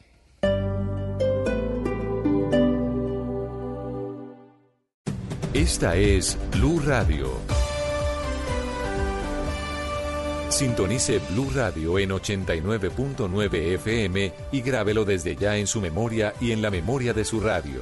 Blue Radio la nueva alternativa. Amigos. Familia. Algo para compartir. Lo único que falta es la música. Los viernes y sábados en la noche, Blue Radio pone el ritmo para disfrutar del fin de semana con la mejor música. Blue Música, fin de semana. Viernes y sábado por Blue Radio y bluradio.com. La nueva alternativa. No es lo mismo ver un Mercedes-Benz de lejos que sentirlo, antojarse que comprarlo, soñarlo a tenerlo. Y esta es la oportunidad para vivir otro cuento en Bogotá. Te esperamos del 14 al 23 de febrero en el Auto Show Mercedes-Benz 2020. Ven y aprovecha oportunidades únicas por tiempo limitado. Centro Comercial Unicentro Parqueadero, entrada principal por la carrera 15. Mercedes-Benz, the best or nothing. Existe una tribuna donde caben embajadores y cardenales sin problema. Diablos, verdolagas, tiburones, cualquiera que vibre con el fútbol es bienvenido a este palco preferencial.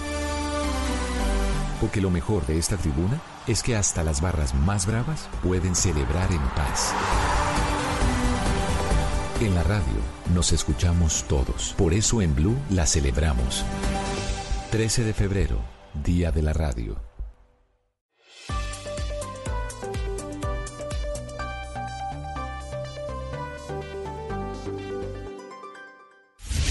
Colombia está al aire. No hay una evidencia de nosotros juntos, amor. Nadie en este mundo tiene que saber. Si es mi penitencia llegar de segundo, mi amor. Ese no rotundo nunca aceptaré. Tú puedes negar que te enamoraste, yo puedo fingir que ya te olvidé, pero me atormenta que tú no sepas cuánto te quiero. Tú puedes jurar que no me buscaste, yo puedo decir que no te encontré, pero aunque te mienta te darás cuenta cuánto te quiero. Y es que nadie más, no necesito a nadie. Y en medio de nuestras complacencias, 11 de la mañana, 34 minutos, en el Día de los Infieles, que se está celebrando hoy, un día antes de San Valentín, porque habíamos parado las complacencias, esta canción de Andrés Cepeda nos la pide un oyente que se llama Infinito, creo que es una de sus canciones nuevas, y hablan a Cristina precisamente de eso. Es que si empezamos a oír todas las canciones, todas son tristes y narran precisamente lo que viven los infieles. Pues sí, porque es lo prohibido y también ahí hay una programación buenísima, una programación mental buenísima para que a uno le guste lo prohibido, Camila. ¿Qué vamos a hacer si somos programados para todo eso? Es que a mí, a mí todas estas cosas me parecen, es decir, toda esta conversación me parece muy interesante es precisamente por eso, porque todo lo que uno hace obedece a una programación. Ana Cristina, en cuestiones de, de sentimiento, la infidelidad es fecunda. El compositor se inspira en un momento de que vive una, una circunstancia de esta, creo yo. Sus redes sociales no- y las mías están testimonio. locas. Preguntamos por canciones, preguntamos por canciones de infieles y en las redes sociales están locas. Es Preguntan increíble. otra cosa y todo el mundo callado y ahora están todos alborotados. Pues es que porque la gente, hay, to- hay algo que tenemos todos en común, Ana Cristina, y es que el de las relaciones interpersonales siempre nos importan a todos. Todos vivimos y sufrimos una gran parte de nuestras vidas por amor y por las relaciones interpersonales. ¿Qué le vamos a hacer? Todos. Todos hemos tenido alguna historia de amor, algún despecho, alguna cosa Camila. con un novio. Y hizo el noticiero CMI una encuesta. Sí. Esas encuestas que manda hacer eh, el maestro Yamil con el Centro Nacional de Consultorías. Le preguntó a los colombianos si, si alguna vez había sido infiel. En Bogotá el 17% dijo que sí, el 83% dijo que no. Le preguntaron a los eh, habitantes de Cali, 50-50. 50% dice sí, la otra mitad dice que nunca ha sido infiel, que nunca ha sido sí, infiel. En Bucaramanga el 42% sí, el 50% no. En Medellín el 32% dice que sí, el 64% dice que no. Hugo Mario, y, ¿cómo le fue a la eh, región Caribe? Y Barranquilla 30% reconoce haber sido infiel, 70% dice que nunca. Pero los que dicen, a ver, les los No, que quién es más favor. mentiroso. O sea, Sí, sí. básicamente es quién, quién es más No, no, sincero no, en la no, respuesta. duda, ¿no? La no, encuesta. no, por favor, Hugo Mario. Usted está como los estudios de Gonzalo Lázari, es decir, de No, no, no, por encuesta- eso, por eso, por eso digo el, el origen de la encuesta, quién, quién la hace, pero, pero obviamente cuando uno le 30% dice preguntan, que- la, la sinceridad de quien 30% responde no, no la garantiza nadie. No, pero por favor. El U- 30% solo reconoce que ha sido infiel y el 70% que no ha sido infiel en Barranquilla. No, pero si usted mira la encuesta, eh, es una encuesta para saber quién es más sincero en, eh, en el país. ¿Quién, quién- qué, qué- qué ciudad es la que tiene el porcentaje más alto que aceptó haber los- sido los infiel, caleños, Hugo Mario? los ustedes somos los más sinceros. sinceros. No, no, no, 50-50. los, los más sinceros al aceptar la infidelidad. Mire, Ana Cristina, aquí está su complacencia, la suya, la de Luis Miguel de por debajo de la mesa.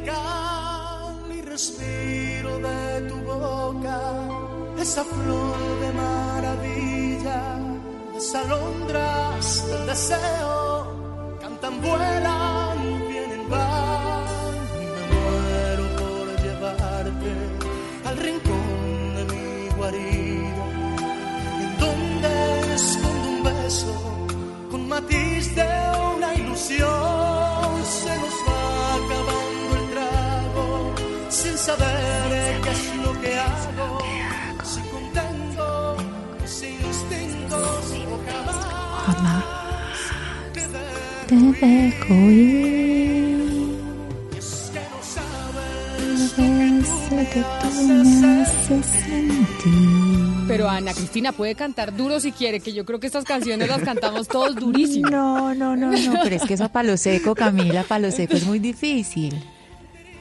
Es Y una hermosura esa canción. Hay otra que nos está pidiendo David Steven Jiménez, hoy que estamos de complacencias, es Amor Clandestino de Maná, otra canción que habla de esos amores prohibidos, o esos amores básicamente que no son oficiales.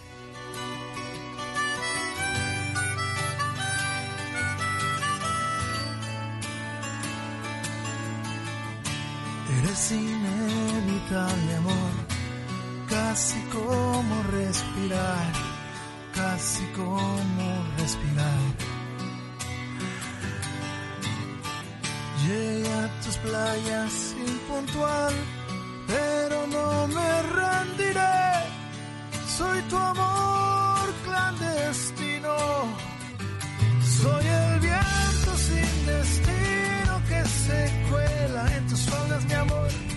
soñador, un clandestino que se juega hasta la vida, mi amor. Clandestino.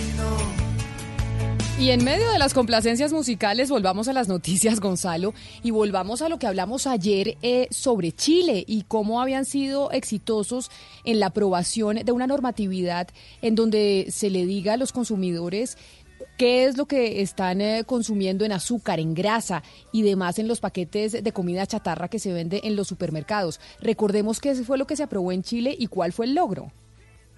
Básicamente, Camila, el logro fue reducir el consumo de azúcar en un 25% y que el consumo de comida saludable, en este caso de productos saludables, aumentara en un 20%.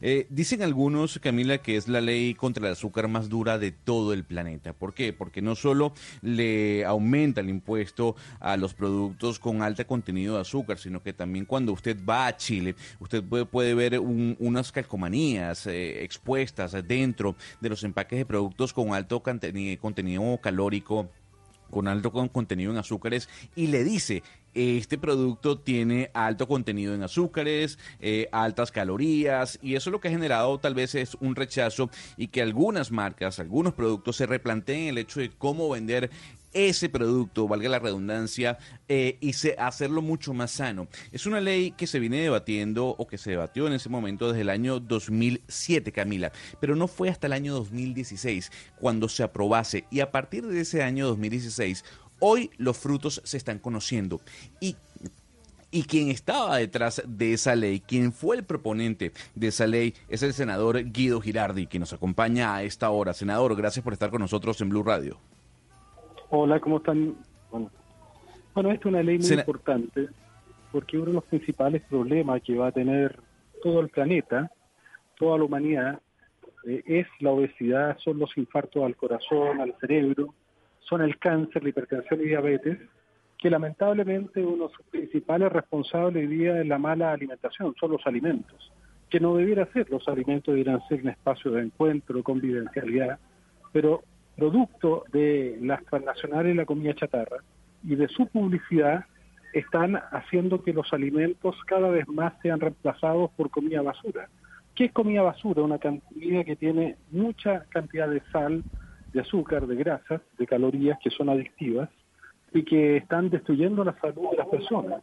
De hecho, la mitad de la población mundial va a ser obesa en el año 2030 y eso es un desastre.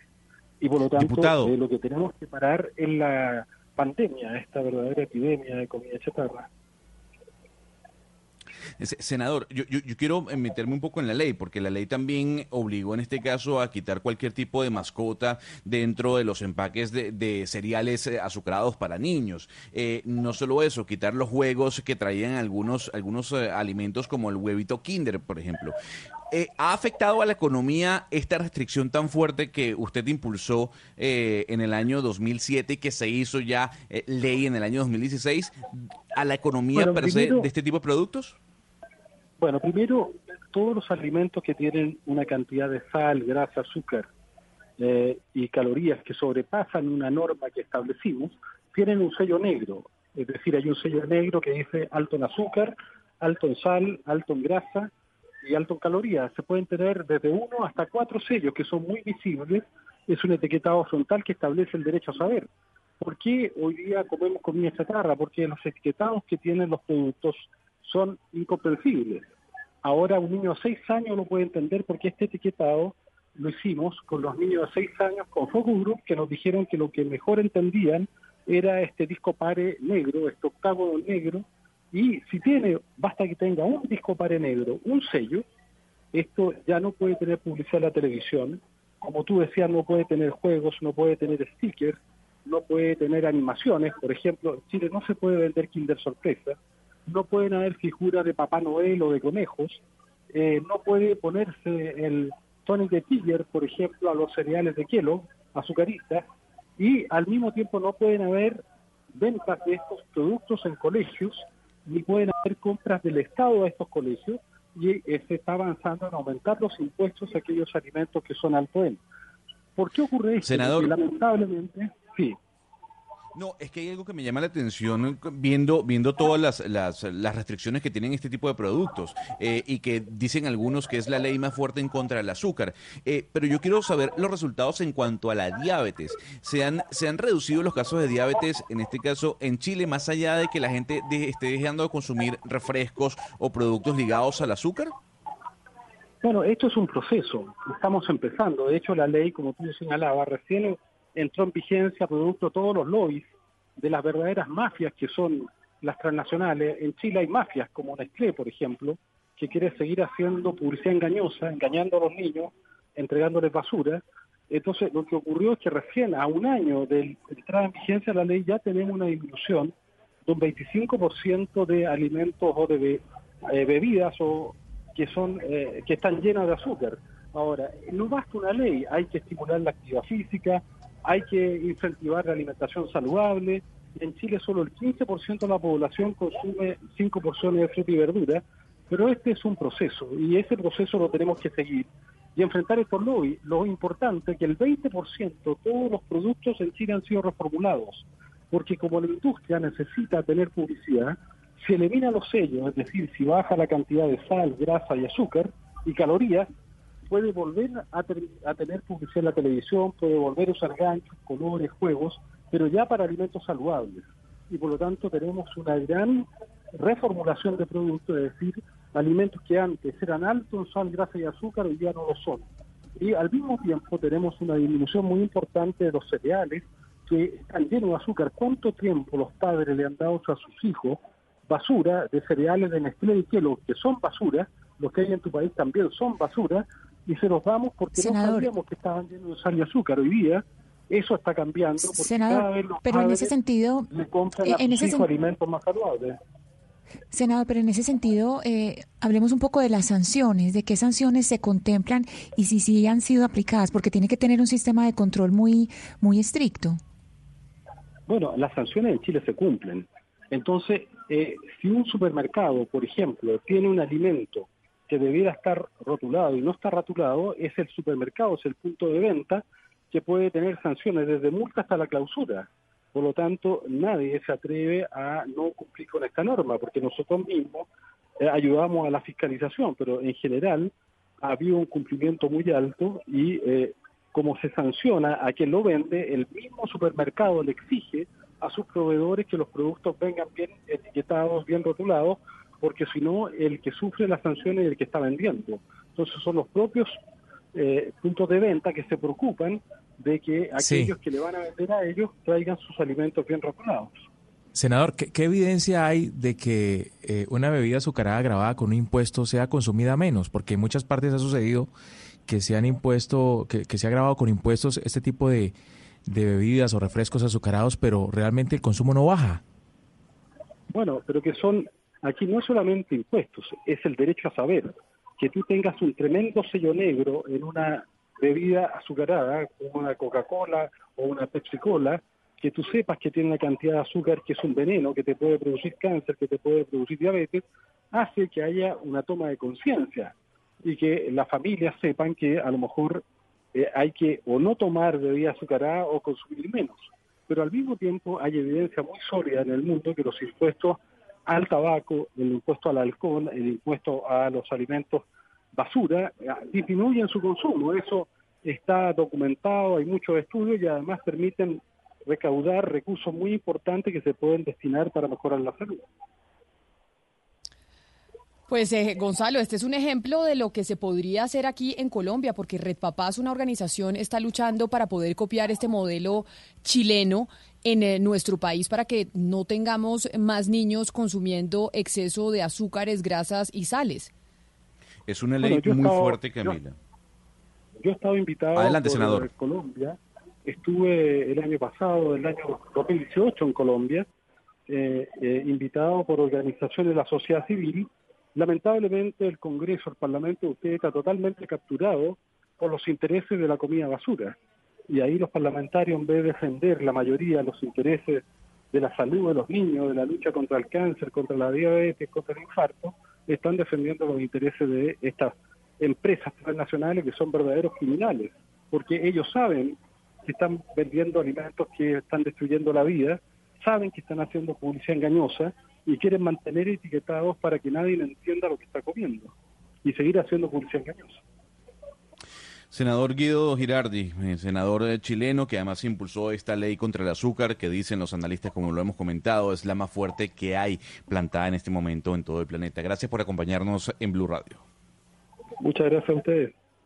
Este viernes 14 de febrero, Blue Radio estará desde el Gran San, epicentro de la industria textil en Colombia con su semana Outlet 2020. Desde el 14 al 23 de febrero podrán encontrar grandes descuentos en más de 700 marcas. Aproveche la oportunidad que le brinda el Gran San en su semana Outlet para convertirse en el comerciante de moda. Compruebe por qué tenemos los precios más económicos del mercado y vea usted mismo por qué somos la industria textil que mueve al país.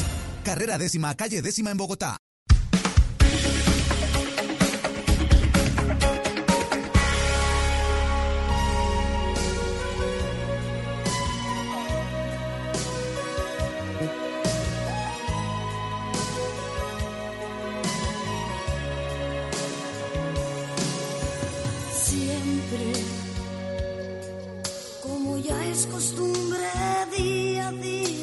Igual. No hay nada que decir, ante la gente es así. Amigos, simplemente amigos y nada más. Pero quién sabe en realidad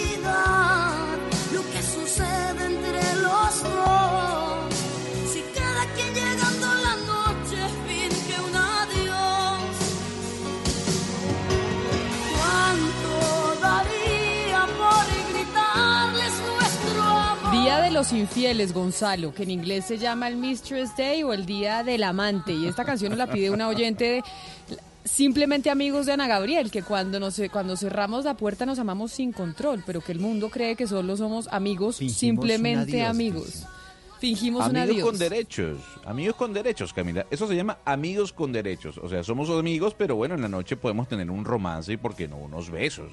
¿Usted está de acuerdo con esos amigos con derechos, don Eduardo? No, no, no, no, es que yo sí creo que uno debe velar por la fidelidad y, ve- y velar por la monogamia. Pero a ver, a ver, Camila, un momento. Cuando uno está creciendo en la adolescencia... Yo nunca tuve. Uno tiende a... Bueno, usted no tuvo, pero uno sí tuvo. Usted es el 1% del planeta. Entonces, No tuve uno sí tuvo adolescencia. Ahora, una Bueno, cosa es el cuando- amigobio, eh, Gonzalo, la amigovia, lo que sea, y otra cosa es ser infiel, ¿no? Porque usted, un soltero puede tener su Su, amigovio. claro, claro. El ¿Usted tinieblas, ha sido ¿se acuerda que infiel un momento, don Eduardo? No, Don no. Eduardo, no me. Ay, pero nunca- eso es, como la, su vida. eso es como la encuesta de Hugo Mario que hizo CMI, el Centro Nacional de Consultoría. ¿Va a decir el, el que sí al aire? Pues obvio no. Pues yo, yo sí he sido infiel, y lo digo. En mi juventud fui infiel. ¿Y, y por qué pecar al, al decirlo? Y como le dije, yo creo que todo el mundo es infiel, Camila. Eso es de como el formulario, pensamiento o como de el acto. formulario de la embajada cuando usted va a sacar la visa. ¿Usted es terrorista? No. No. ¿Usted ha transportado drogas? No. Estamos en complacencias y hay otra oyente que nos pidió una canción de Fonseca que también habla de esas relaciones prohibidas y se llama Simples Corazones.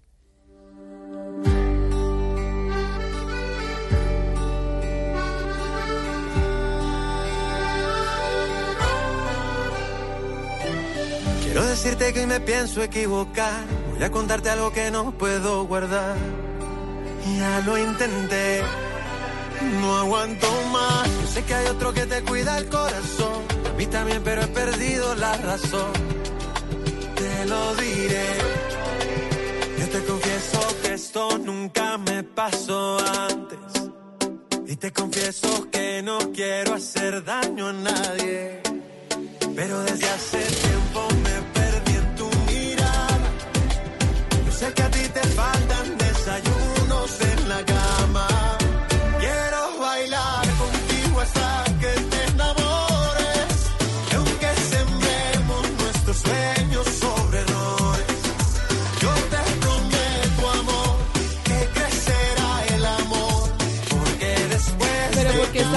No, porque yo nunca le había parado bolas a esta canción y esta canción además es cuando usted ya va a la segunda fase, que es cuando se enamora de la persona con la que está haciendo Ah, pero es que O sea, por lo está general- en un lío grande. ¿Usted no cree que la mayoría de infieles se enamoran? ¿Usted cree que no? ¿O usted cree que mucha gente es infiel y no mete el corazón?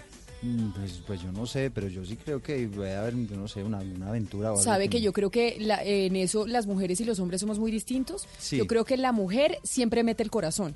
Y la mujer y el, cuando y el- es... y el hombre, pues ya sabe usted que mete, pues otras cosas. La mujer siempre mete el pero, corazón y eh, siempre está... Sí, la mujer cuando es infiel por lo general, pues esto sin mucha estadística ni nada, pero uno creería, Gonzalo, que la mujer cuando es infiel y se, por lo general se enamora y está muy mal con, eh, con su pareja. Pues a ver, yo creo que para esos casos lo mejor es hablar antes de cualquier cosa.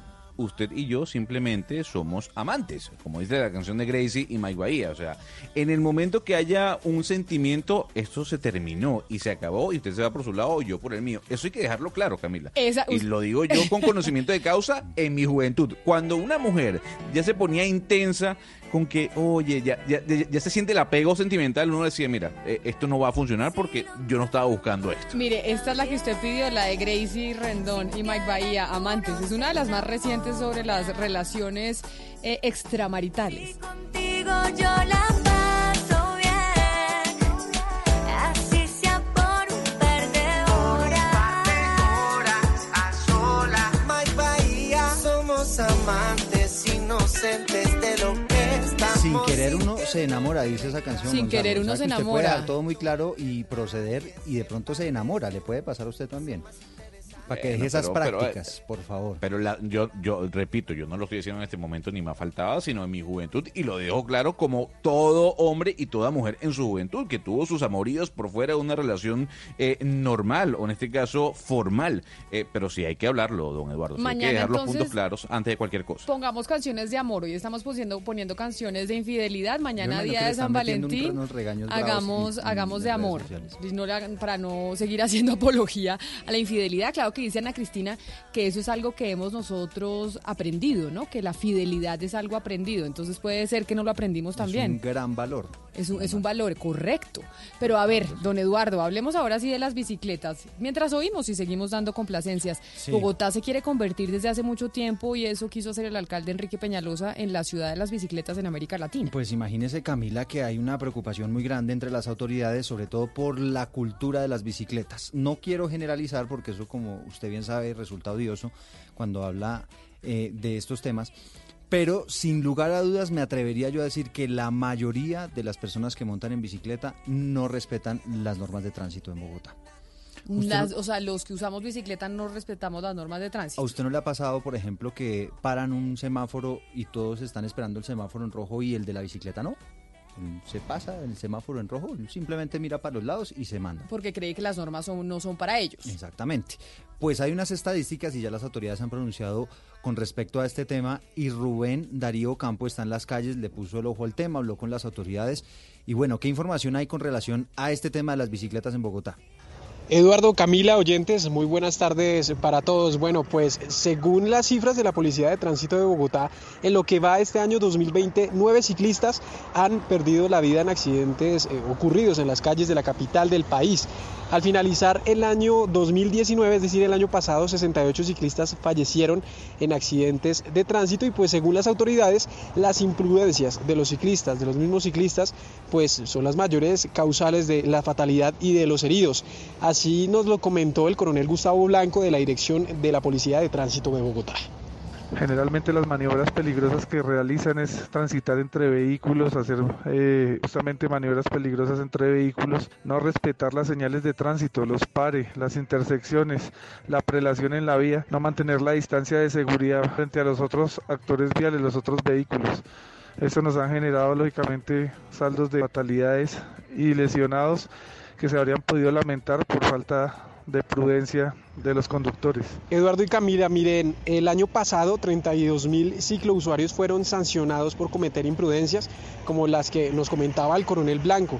En lo que va este año, es decir, en casi mes y medio, más de 4 mil ciclistas han sido sancionados.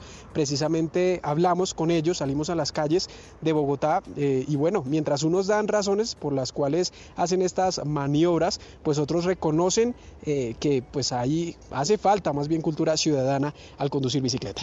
No hay señalizaciones bien de las ciclorrutas. Hay veces le tocan utilizar hasta los andenes para poder esquivar. Más avenidas que por lo menos ya lleguen más hacia el sur. Norte estamos bien, pero hacia el sur no tenemos por dónde andar. No tenemos cultura, los ciclistas no tienen la cultura. Si todos tuviéramos cultura, pues Bogotá sería mejor. Hace más o menos cuatro años que iba sin casco, sin chaleco, ni nada, entonces pues me levantó una moto. Pues, gracias a Dios pues estoy bien. Pero quisiera hacerle una pregunta, Rubén. ¿Esto de los ciclistas y de la gente en la calle. Pero ¿y qué pasa, por ejemplo, con eh, los rapitenderos, aquellos que usan la bicicleta para trabajar o los que llevan Uber a veces en bicicleta también? ¿Qué pasa con ellos? Pues Camila, fíjese que una de las cosas que más llama la atención es que pues la mayoría de los ciclistas que vimos circulando hoy por la avenida 68, por la calle 80, la Boyacá y la Suba, que fue el recorrido que hicimos, pues no llevaban casco ni ningún elemento de seguridad y esas personas que usted menciona, que precisamente podríamos decir que por trabajo tienen que circular en su bicicleta, pues no tienen garantizados los elementos de seguridad. En un primer caso porque no se los garantizan, ¿cierto? Pero segundo, eh, pues porque de su bolsillo no sacan tampoco para, digamos, comprar un casco de seguridad. Uno de estos casos nos lo encontramos precisamente en las calles de Bogotá. Escuchemos lo que nos dijo este hombre. Bueno, durante mi día yo recorro más o menos de dos a tres horas diarias en bicicleta. ¿Por trabajo? Por trabajo, sí señor. Digamos, en, en su trabajo le, le garantizan la seguridad en las bicicletas, no sé, casco de seguridad y estos instrumentos. No, Bueno, pues esto era el testimonio precisamente de, de estas personas que a diario tienen que subirse a una bicicleta para trabajar y pues que no cuentan con estos elementos de seguridad. Otra de las, eh, digamos, eh, características, otra de, los, de las cifras que nos regalaron las autoridades en este día es que a la fecha también durante este año 2020 ya van 181 lesionados y la Secretaría de Movilidad precisamente de la capital pues recuerda cinco de las principales recomendaciones precisamente para los ciclusuarios. Una de ellas es respetar al peatón que siempre tiene la vía, como decimos normalmente, también respetar los pares, semáforos y demás señalizaciones. En tercer lugar, transitar por la ciclorruta siempre que la haya. En cuarto lugar, no andar por la calzada exclusiva de Transmilenio, que a diario también vemos esto en las calles de Bogotá. Y también pasar los puentes peatonales sin ir encima de la bicicleta, pues que esto también eh, puede atentar contra la seguridad de los peatones que pasan en los puentes, valga la redundancia, peatonales.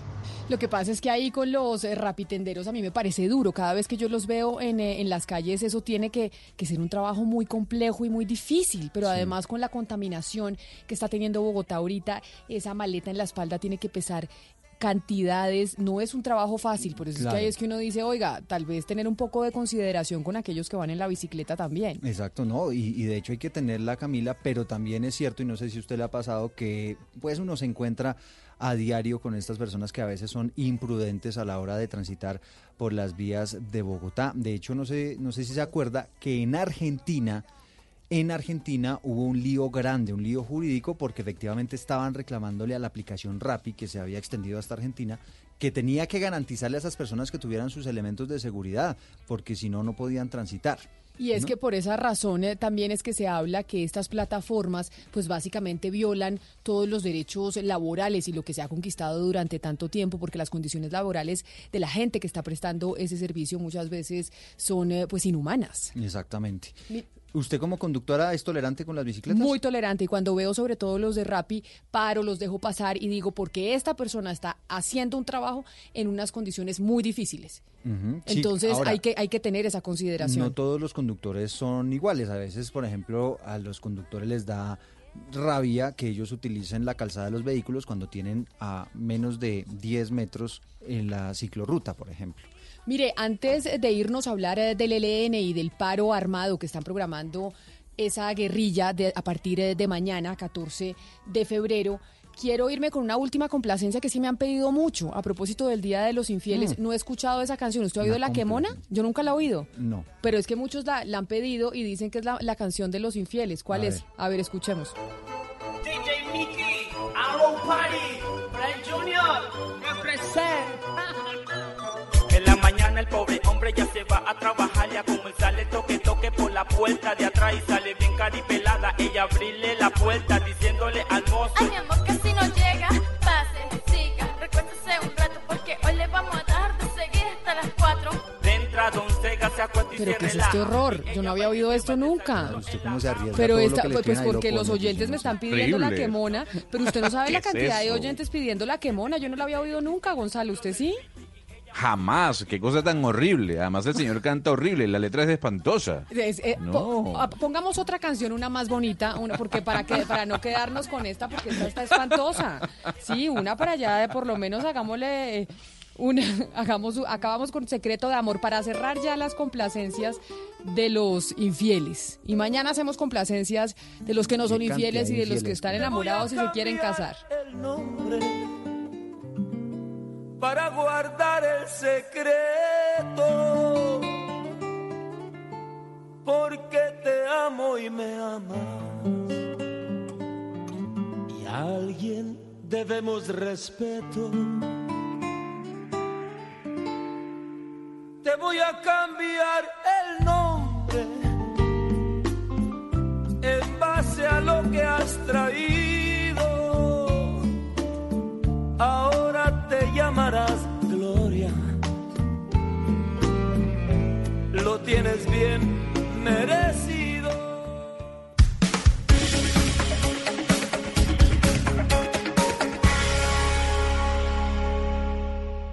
Una señal que se enlaza.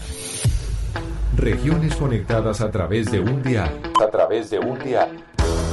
Oscar Montes, Ana Cristina Restrepo, Hugo Mario Palomar, Diana Mejía, Gonzalo Lázari, Valeria Santos, Rodrigo Pombo y Camila Zuluaga.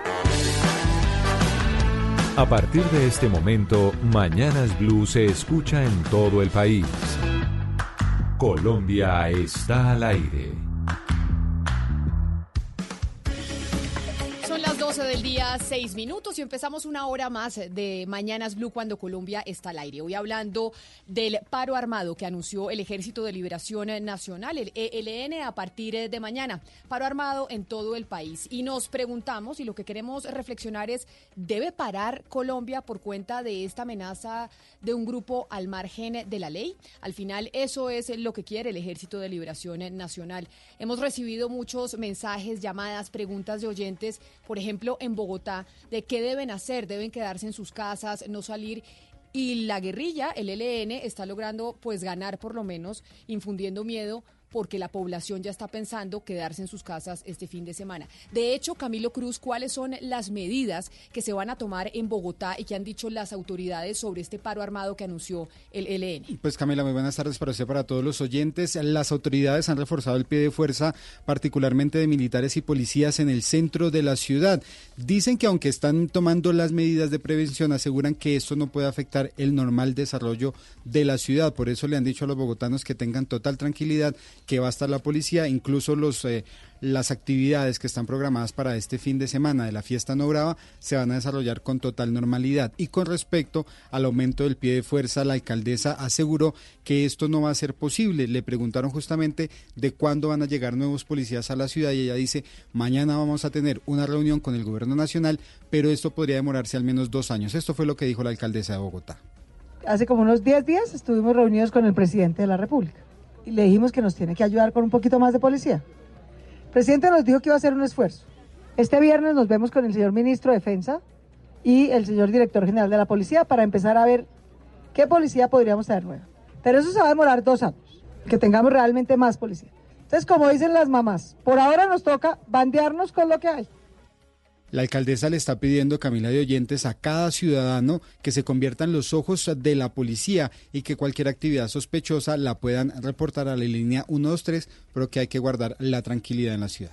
En Bogotá hay mucho temor, Ana Cristina. Yo no sé, en Medellín ya la alcaldesa ha dicho, acá en Bogotá, Claudia López, que no nos vamos a dejar doblegar y que la ciudadanía pues no tiene por qué parar por cuenta de esta amenaza de un grupo terrorista. Sin embargo, lo que dicen los oyentes que nos están viendo a esta hora a través de redes sociales es, es muy fácil decir eh, no parar.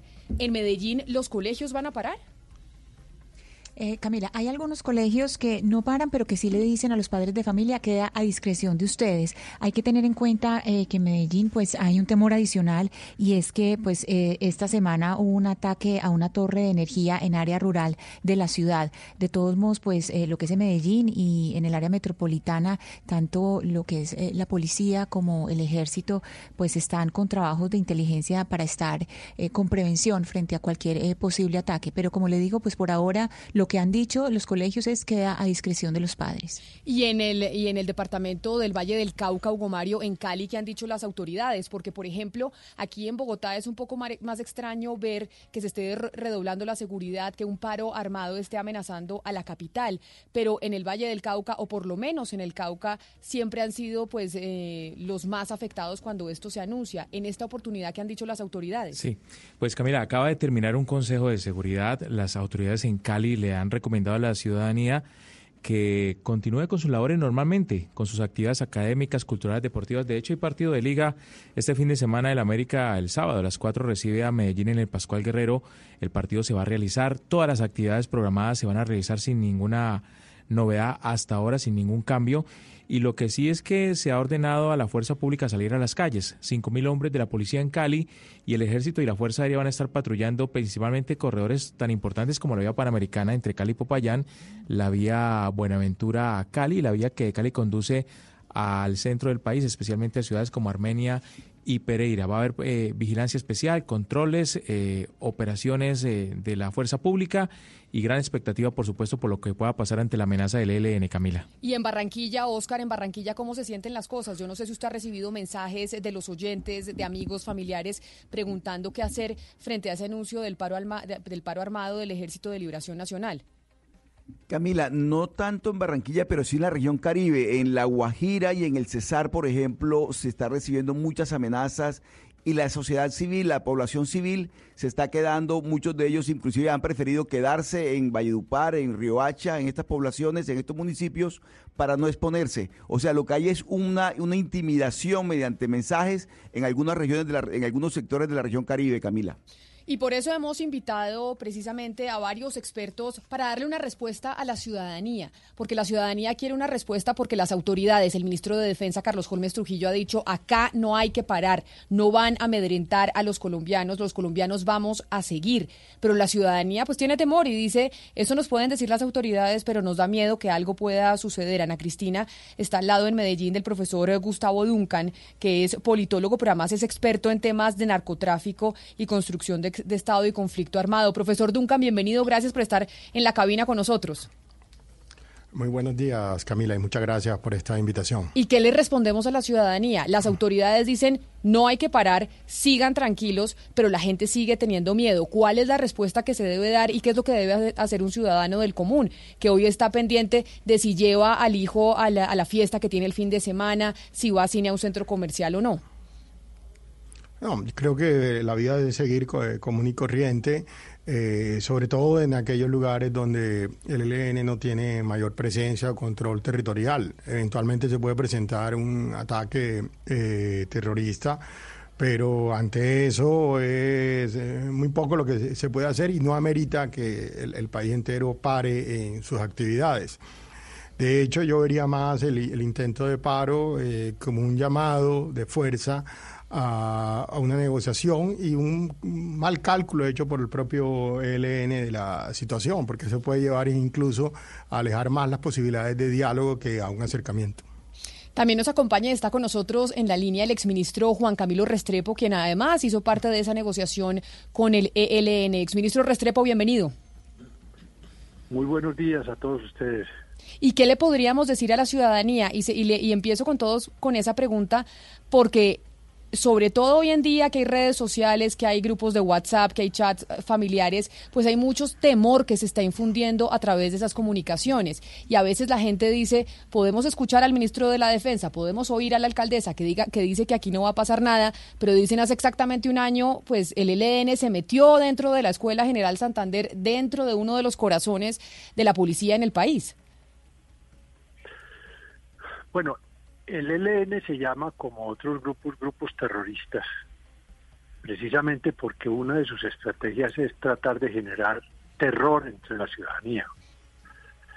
Por eso se llaman grupos terroristas. Entonces, a mí me parece que ahora, pues, quien tiene que dar la- las, las instrucciones y los lineamientos a la ciudadanía, pues es el gobierno que tiene todos los informes de inteligencia y de seguridad. Pero mi recomendación sería guardar la calma. Si ven algo anormal en sus ciudades, ponerla en, con- en con- en conocimiento de las autoridades, pero no caer en el juego, que es lo que busca el ELN, de generar terror entre la ciudadanía, dejándolos recluidos en sus casas por tres días. Y por último, también nos acompaña Luis Eduardo Celis Méndez, que es analista del conflicto armado con énfasis precisamente en el ELN y asesor de la Fundación Paz y Reconciliación. Profesor Celis, usted que, es- que ha estudiado el ELN, ¿qué capacidad tiene el ELN de verdad de cometer este tipo de actos que hoy están amenazando a la población? Porque la población hoy está asustada por cuenta de una comunicación de un paro armado, y eso es una realidad. Pero ¿qué tan asustados debemos estar?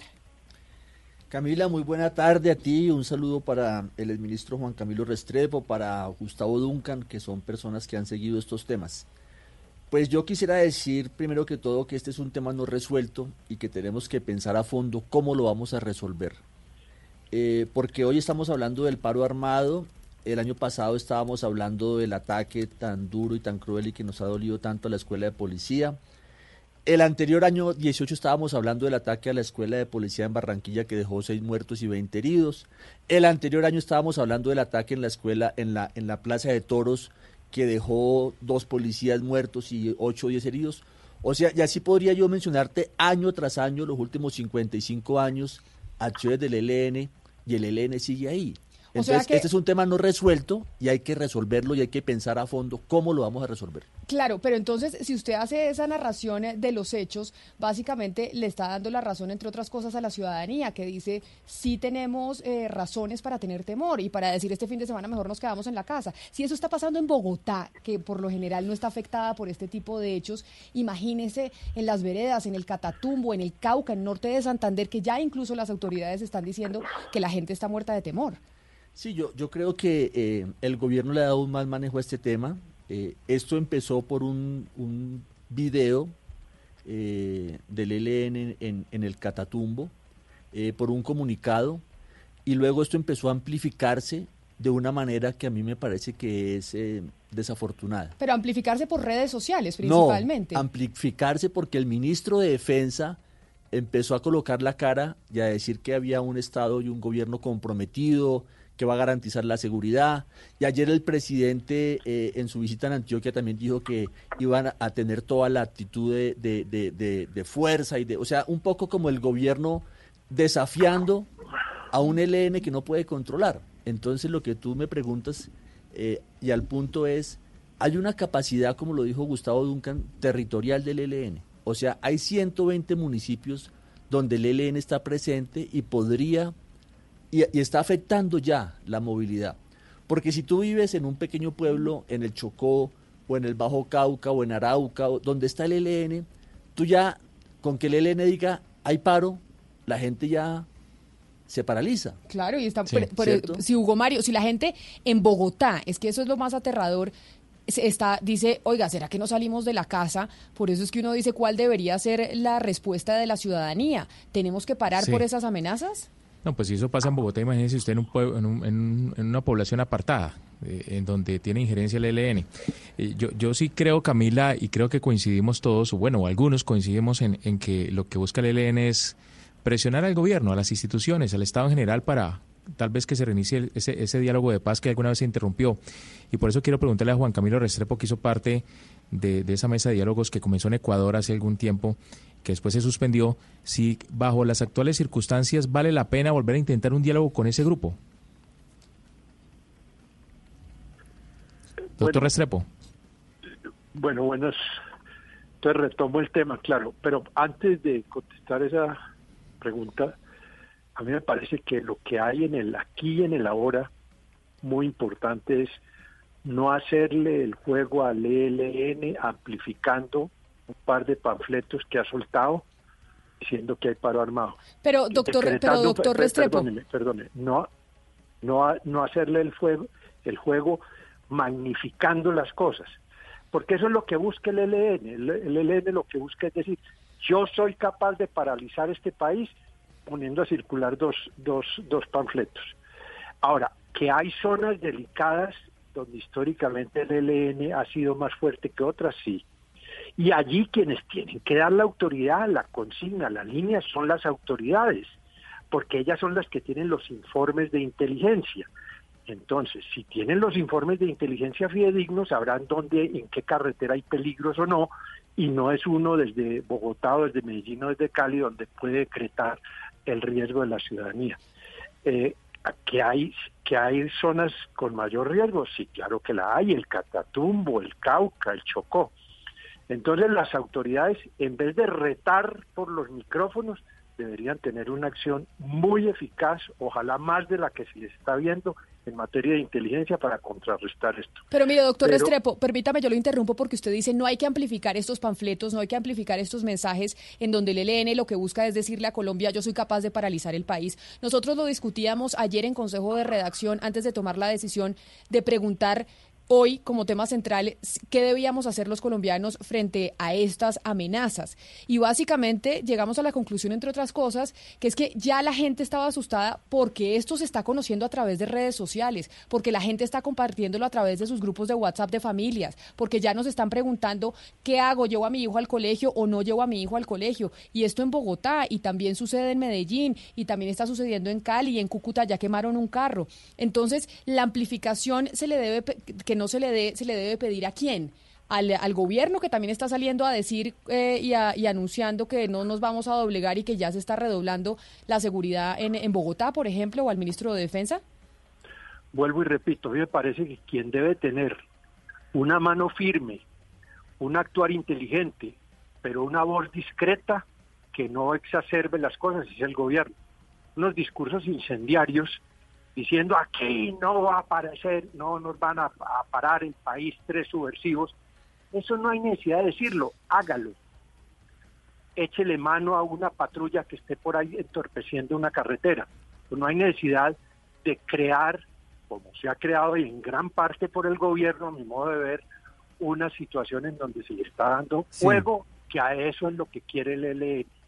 Pero mire, eh, eh, ministro, exministro, eh, le, quiero preguntar sobre este tema que usted está planteando ahora.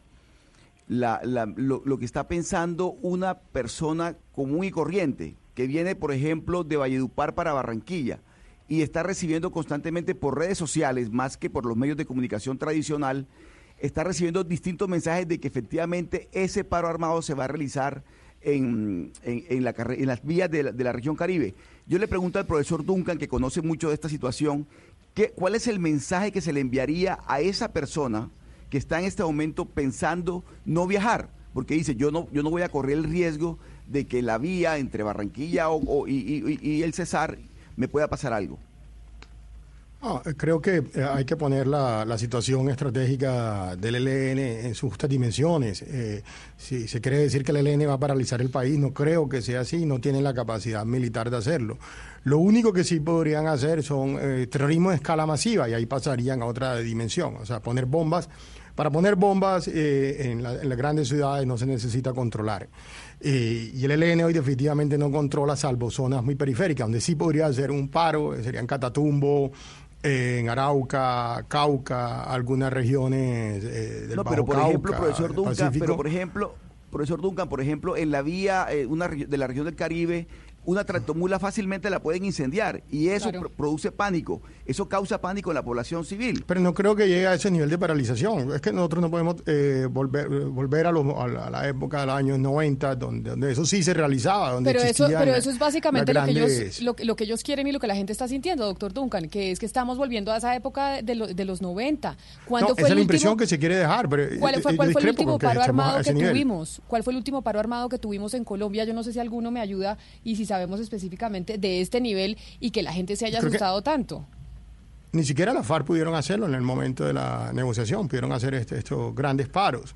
Eh, lo que hay detrás de todo esto es una gran inconsecuencia entre la verdadera capacidad militar del ELN hoy y su llamado a un paro nacional como mecanismo eh, de presión para una mesa de negociaciones, cuando en realidad van a obtener es todo lo contrario. Es decir, el, eh, pongamos al margen de si el, gobierno debió reaccionar o no de, de la manera como reaccionó creando alarmismo.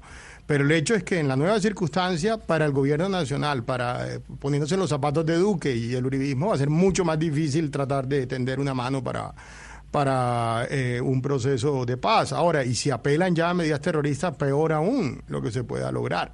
Claro, profesor Celis, usted coincidía con el exministro Restrepo, Juan Camilo Restrepo, que el gobierno se equivocaba al decir y al retar y a decir aquí no nos van a amedrentar, aquí no, aquí nosotros estamos dispuestos a redoblar la seguridad y no pueden parar el país. Pero nos dice un oyente, óigame, estamos criticando al gobierno porque ha salido a decirle al ELN que no nos van a amedrentar. Pero si el gobierno no, no dice nada y se queda callado, entonces también le dicen que es que no hay gobierno, que es que por qué no responden frente a estas amenazas del ELN. Entonces, ¿cuál debería ser el accionar del gobierno para poder controlar esto?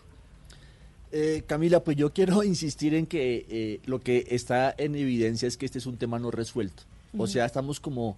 Hoy leía un comunicado de los indígenas NASA del norte del Cauca que criticando este paro armado decía eh, lo que estamos acá entre el gobierno y todas estas mafias, ELN, lo que ellos viven en el norte del Cauca es un pantano de sangre. O sea, estamos metidos en un pantano y, es un pantano de sangre que hay que resolver, ¿cierto? O sea, tú que eres periodista, eh, eh, vas el año entrante vas a tener que volver a, tomar, a tocar este tema, un paro armado del ELN el 14 de febrero. ¿Hasta cuándo vamos a, re- a- a resolver esto, cierto? O sea, el, el- fondo de esto es que esto es- no es un tema no resuelto. Y, y- y yo creo que eh, el tema no es tan marginal. O sea, hay un mal manejo del gobierno, como saliendo como, como un gallo fino a decir aquí está el gobierno para proteger. Pero mira, eh, el ELN tiene posibilidades de bloquear la vía de Medellín hacia la costa, que es una vía principal. De hecho, si tú ves, hay permanentemente combates en Caucasia, en Segovia. O sea, eh, el ELN se lanza a esa carretera. Claro, lanzarse a una carretera con 20, 30 guerrilleros de una guerrilla que lleva 55 años no es, digámoslo, ni, ni una gran proeza, pero sí lo hacen. Se puede la- se- el ELN puede bloquear la vía Nariño-Tumaco. Antes de, O desde sea, el está- punto de vista o de, sea, lo- lo que de una diciendo- acción puntual más Ah, terrorista, bueno, pero exactamente. lograr mantener Gustavo, el corte de la carretera durante el periodo largo tiempo no Gustavo. tiene, no tiene como hoy. Claro, pero Gustavo, pero lo, lo que te quiero decir es que el ELN puede, tiene una capacidad de acción, tiene una capacidad... Mira, el ELN puede tomar la decisión de quemar buses en 20 ciudades principales. Y eso no requiere mucha capacidad. Y lo que nos está diciendo es, aquí estoy y esto es un tema no resuelto. ¿cierto? Claro, sin duda, Luis Eduardo. Pero el tema es que puede hacer, eh, eh, caer en acciones terroristas, pero eso hace aún más difícil una salida negociada. Pero estoy de acuerdo contigo, es un tema que hay que resolver. Pero Gustavo, cuando, cuando uno se, se pregunta por este tipo de acciones terroristas, que digamos en las ciudades es lo que más se teme porque se sabe que no hay esa presencia como para poder hacer algo en la ciudad, uno dice, bueno, está el, el atentado en la Escuela General Santander, Claro. está el atentado que hicieron aquí en la zona rural de, de Medellín, y uno dice, ¿por qué antes no podían y ahora sí lo están haciendo? Entonces, ¿cómo no tener miedo si en otras otras épocas no lo hacían, ahora sí lo hacen. Pero no, yo creería que es- antes podría ser peor. En Medellín, por ejemplo, a principios del 2000 estaban las milicias y eran combates abiertos en la ciudad. Cla- O sea, no, claro, gran, pero, gran pero Gustavo, pero es, que, pero es que en el 2000 estamos en el 2020, eso es hace 20 años. Lo, lo que Claro, siente la gente es que hace cuatro años no estábamos en estas, hace mucho, incluso desde los medios de comunicación no estábamos planteando temas de paros armados y demás y de la gente asustada por, eh, por estos panfletos, como dice el exministro Restrepo, y por estos videos. O sea, si nos comparamos con el año de 2000, pues es evidente, pero comparémonos con hace tres años. Sí, es que uno Claro. pensaba que esa época ya, está, ya había pasado, que ya, ya Pero, estábamos ojo, en otro lado. Que, ese- que ese tipo de acciones no se necesita una gran capacidad militar. Es decir, es cuestión de llevar a alguien, incendiar un bus, poner una bomba, poner un ar- artefacto explosivo, y eso no requiere una gran capacidad, una gran capacidad de militar, requiere más voluntad. Pero volvamos al tema de resolverlo. En, en- en el caso particular, hay dos maneras de resolver este problema. Uno es seguir combatiendo el ELN y el otro es llegar a una negociación. Es difícil para el gobierno nacional hoy replegar aún más al ELN, es decir, sacar el ELN en el norte del Cauca, de Arauca, de la zona del Bajo Cauca, etcétera, donde lo controla es un poco eh, más complicado, pero son, no son zonas Sí. eh, centrales estratégicas eh, eh, para el país. Ahora, lo otro es llegar a una negociación. Lo que, lo que uno encuentra es que se va a hacer mucho más difícil si se dan este tipo de acciones, porque el margen de maniobra para el gobierno se va a reducir mucho. ¿Qué puede cederle el Estado al ELN si el ELN comete actos terroristas? Se Claro, complica más. por- por una eso- por eso- es Por eso yo le había preguntado a usted, es ministro Restrepo, justamente eso. Usted que hizo parte de esa, de esa, de ese grupo de negociación de, del gobierno de esa delegación. Si bajo estas circunstancias valdría la pena volver a, a sentarse con, con esa guerrilla o con ese grupo terrorista. Mire, yo veo que el ELN está haciendo todo lo posible con una torpeza sorprendente para que no se vaya a reiniciar negociaciones con ellos. Con una torpeza, subrayo, increíble. Es decir, cuando no es este paro armado, son las bombas, son los oleoductos, son los atentados, son las operaciones pistola.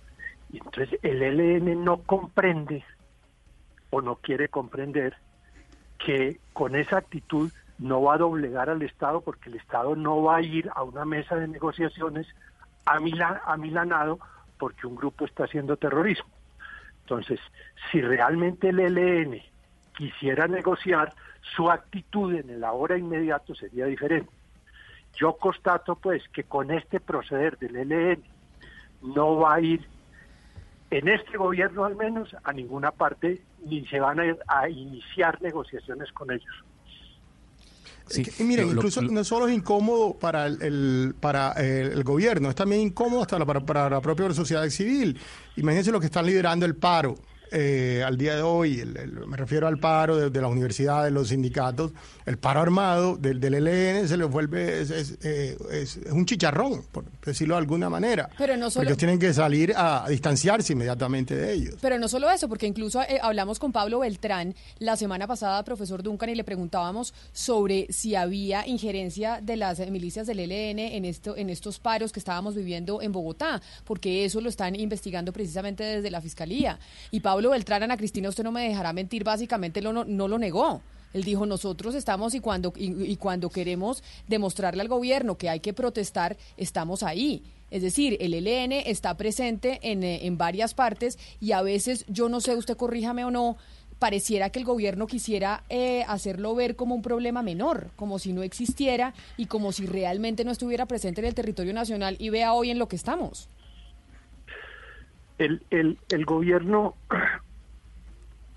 yo creo que el gobierno, si el ELN respondiera con gestos de paz, debería tener gestos de paz él también, iniciar una mesa exploratoria o algo así.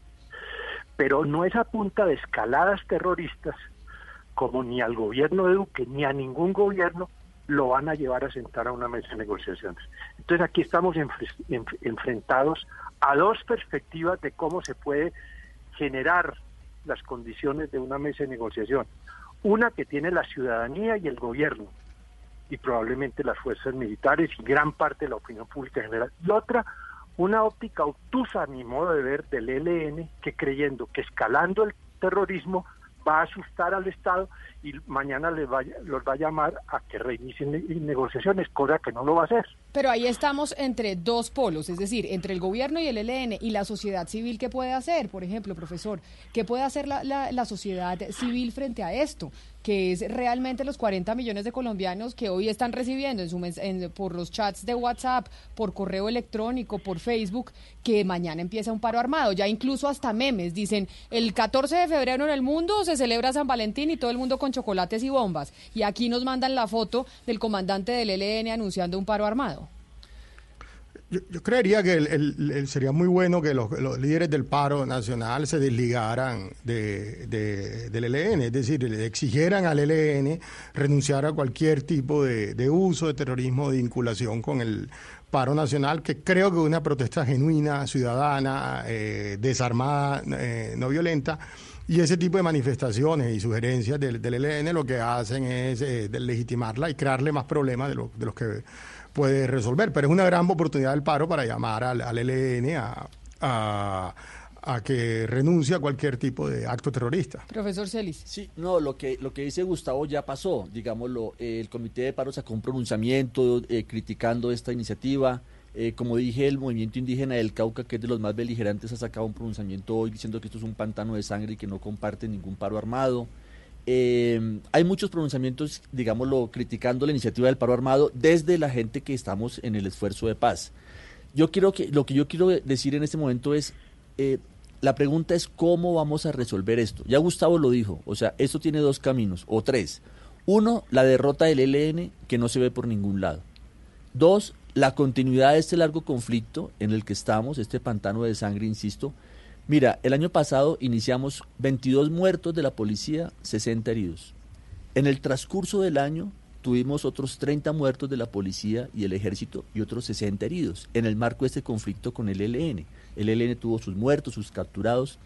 Y este año vamos a tener otros, ya vamos en este momento, a, la fecha de hoy, ya van siete u ocho militares y policías asesinados por el ELN. O sea, eso nos va a llevar nuevamente a la cifra de 40 policías y militares asesinados y así vamos a seguir. Entonces, lo que yo creo es que hay que resolver de fondo esto.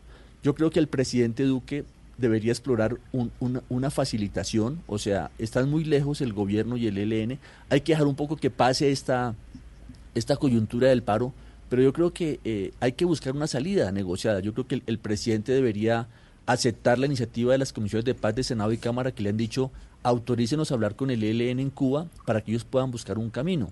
Porque lo que sí es cierto es que esto hay que pararlo. Pero, Pero, cómo, pero cómo el gobierno del presidente Duque, como dice el exministro Juan Camilo Restrepo, acepta eso cuando cada vez son más las acciones terroristas del ELN. Es como, es, es como mostrar que son débiles y que ceden ant- a- a- hacia- frente al terrorismo cuando incluso en campaña pues dijeron todo lo contrario. pero es que esto es, esto es un perro que se muerde la cola. O sea, este es un perro que permanentemente está diciendo no hablo, no negocio, pero tampoco resuelve el conflicto. Entonces yo creo que es, es cierto, eh, yo creo que esa razón de Estado de decir el Estado no se puede doblegar, el Estado no puede ser ante el terrorismo, el Estado no puede hablar con los violentos, pero el Estado no resuelve nada. O sea, el Estado sigue con un conflicto sin resolver. Entonces yo creo que hay que buscar Pero, una pero solución. perdón, eh, profesor Celi, para resolver ese conflicto se requiere de una voluntad política. Y la voluntad política por parte del ELN no se ve, no se expresa. Todo lo contrario. Es, por ejemplo, esta convocatoria a este paro armado, pues es una expresión más de la insensatez que motiva al ELN hoy en día. Igual que la acción que se cometió en Bogotá y lo que hicieron en Barranquilla hace un tiempo. Es decir, la voluntad política, que es la manifestación del deseo de, la reconciliación con el gobierno y con la sociedad civil, esa, es- es- esa voluntad política no se está expresando por parte del ELN. Entonces, ¿cómo resolver una situación en la que la contraparte no tiene el interés en resolverla? De acuerdo contigo, o sea, es un problema complejo. Mira, el, el, el, el exministro Juan Camilo Restrepo negoció el único cese bilateral que ha tenido el ELN durante 100 días. Octubre del 2017 a enero del 2018. Él fue el negociador con Pablo Beltrán y se cumplió más o menos bien. O sea, si hay voluntad, si hay, si hay forma, se puede encontrar un camino. Pero lo que sí es cierto es que aquí tenemos un gran problema. No hay ningún gobierno, no solamente este, sino los últimos seis, siete gobiernos no han tenido una oferta de negociación para el ELN.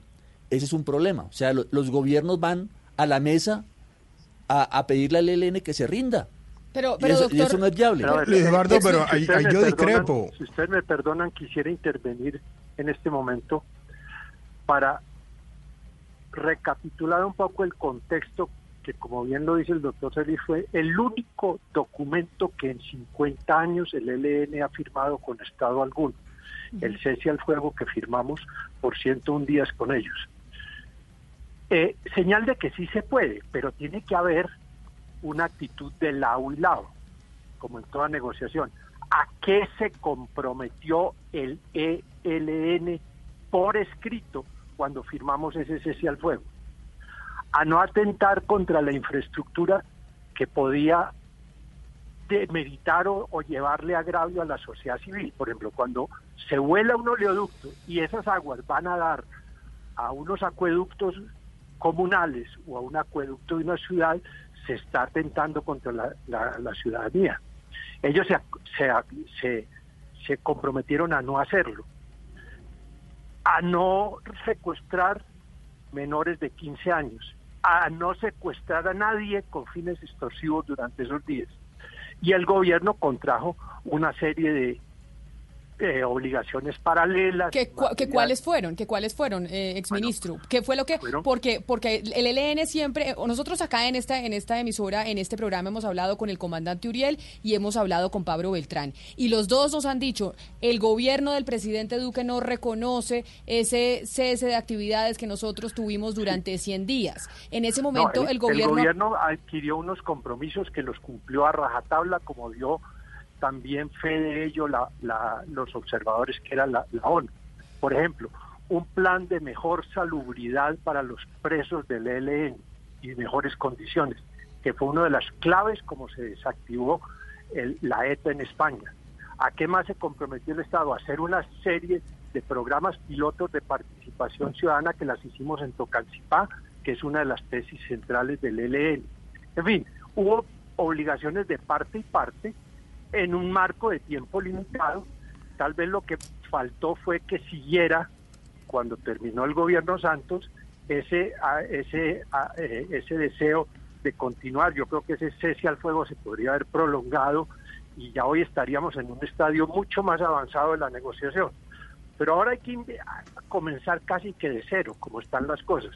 Sí. Yo le hallo razón al gobierno cuando dice si se está violando por parte del ELN el derecho internacional humanitario, no nos podemos sentar en una mesa. ¿Y qué es violar el, el derecho internacional humanitario? Que alguien está violando las reglas mínimas que aún un grupo alzado en armas no puede vulnerar dentro de un conflicto. Claro, eh, Secuestro en de eso- civiles. Sí, Perdón. so- sobre eso justamente yo quería insistir, eh, eh, profesor Celi, eh, si realmente merece el ELN un estatus político, porque muchos pensamos que es un grupo más como las disidencias, como los pelusos, como, como el clan del Golfo dedicado al narcotráfico, a la minería ilegal y a la extorsión, a, a- a nada que tenga que ver con lo político definitivamente. y yo si me permiten para que ustedes tengan el diálogo más es que una de las complejidades una pata más que a esto le ha, le ha surgido es que los fundadores del ELN decían ser renuentes y rechazar el narcotráfico. Mientras que ahora o algunos comandantes regionales han encontrado yo no diría el discreto sino el indiscreto encanto del narcotráfico. Por eso es que están metidos hasta la coronilla en el Chocó y en otras zonas que son corredores de la droga, porque ahora tenemos al ELN que no lo fue en sus primeros 30 o 40 años un actor importante en el trasiego y los dineros que están encontrando son inmensos. Entonces, ese es otra, otro, otro factor. Mientras el ELN no se siente a renunciar del narcotráfico, va a ser también muy, muy complicado. Pero el, el ELN tiene que hacer gestos unilaterales. Por ejemplo, la negociación con las FARC se facilitó inmensamente cuando las FARC, unilateralmente ellas, renunciaron al secuestro y eso abrió unas avenidas de diálogo muy importantes allá en La Habana. Ni siquiera eso tan elemental co- como no secuestrar civiles con fines eh, extorsivos es un paso que se haya a- a- atrevido a dar el, el ELN ahora. Profesor Celi. No, mira, yo sobre, sobre la naturaleza del ELN yo sí creo que sigue siendo una fuerza política en armas, o sea, unos rebeldes. eh, que hacen, que hacen, violan el DIH, hacen crímenes que están ligados al narcotráfico, todo eso es cierto, pero su esencia eh, es, una, es una rebeldía política. Así nacieron hace 56 años y así se mantienen. eh, y eso no quiere decir que, que sean unas santas palomas, ¿no? Son unos criminales. O sea, una gente que hace violencia de manera sistemática y organizada y que le disputa al Estado la- el control del territorio. O sea, eh, para mí el eje, el eje del ELN es el territorio. O sea, si el ELN no tuviera presencia en el territorio, sería una pues un- una banda más o menos, digámoslo, una gente que hace violencia pero sin ningún sin ningún arraigo social. Sería otro problema. Pe- el pero problema acá del territorio el- para qué, profesor? no, por Para- eso. Para, para No, sembrar coca y no, traficar. No, no, totalmente. O sea, eh, usted puede colocarle los nombres que quiera: terroristas, narcotraficantes, eh, eh, criminales de la peor. la- la- o sea, colóquele todos los adjetivos. Pero en la esencia, es, ¿qué dijo Human Rights Watch hace dos semanas? La policía en Arauca es la guerrilla. Y usted vaya y métase a las veredas de Fortul, de Saravena, de Tame, ¿cierto? A ver quién manda. No manda el Estado colombiano, manda la guerrilla, ¿cierto? La guerrilla es la que la guerrilla es el juez, la guerrilla es la policía y la guerrilla es el DIAN. O sea, la DIAN hace tres funciones básicas de un Estado: la seguridad, la justicia y los tributos. Claro, los hace de manera ilegal, pero los hace. O sea, vaya usted a saque los de Arauca. Hoy el ministro de Defensa dijo que el gran problema es que el ELN tiene como retaguardia a Venezuela. Entonces yo me pregunto, bueno, ¿por qué los dejamos salir a Venezuela? Y, peor aún, ¿por qué los dejamos entrar de Venezuela? Porque no tenemos el control. O sea, el Estado colombiano no controla el 100% del territorio y ahí hay un problema. Entonces, si, si a mí me dijeran, ¿qué hay que hacer? Hay que hacer tres cosas. Uno, necesitamos un gobierno que tenga una oferta de negociación para el ELN. O sea, ningún gobierno ha tenido una oferta de negociación, ni siquiera el gobierno del presidente Santos. O sea, siempre van con la idea de que el ELN ceda y el ELN ceda y el ELN... Y está bien, hay que exigirle cosas al ELN. Pero como esto es una negociación, con la FARC hubo una negociación y hubo una oferta de negociación, ¿cierto? El tema agrario y el tema de la participación política, temas que no se cumplen desafortunadamente. Hay que tener una oferta de negociación. Segundo, hay que tener un ELN que crea en la negociación. Yo creo que el ELN no cree firmemente en la negociación. O sea, el ELN no tiene ningún afán de, de ir a ninguna negociación. Entonces no pensemos al ELN como las FARC. O sea, las FARC tomó una Eh, Luis decisión. Eduardo, To- la- pero perdona, ahí- con, ahí- con ahí- esto acabo, con esto acabo. Las FARC tomó una decisión de negociación firme. El ELN no la tiene. El ELN no tiene, y con, con un grave problema, y es que la fuerza principal del ELN está en Arauca, y allá son un cogobierno. Entonces no tiene, y tiene una gran desconfianza. Entonces no tienen ningún afán de negociar, no creen en la negociación. Ese es un gran problema. Necesitamos una fuerza que crea en la negociación, pero la pregunta es cómo lo vamos a convencer de la negociación. Y lo tercero, una sociedad que empuje la negociación. Profesor Duncan. No, ahí el, tema es que, eh, es decir, sí son el Estado, sin duda, pero eso no le da esa característica que podría asimilarse a los grupos rebeldes, porque el Clan del Golfo, los combos en Medellín, los caparros y muchas disidencias de la FARC también gobiernan y cumplen esas tres funciones básicas del Estado. Lo que crea la diferencia es que además de eso tienen un proyecto diferente, Estado-Nación y sociedad. Y sin duda el ELN cree en una transformación del Estado hacia un modelo eh, comunista, un poco, ya- llamémoslo, un, un poco de- desfasado, de- de- por, ser eh, incluso generoso. Eh, y eso sí lo hace diferente al Clan del Golfo, lo hace diferente a otra serie de organizaciones este, que son estrictamente, que uno la ll- llamaría eh, estrictamente más de corte de bandidos.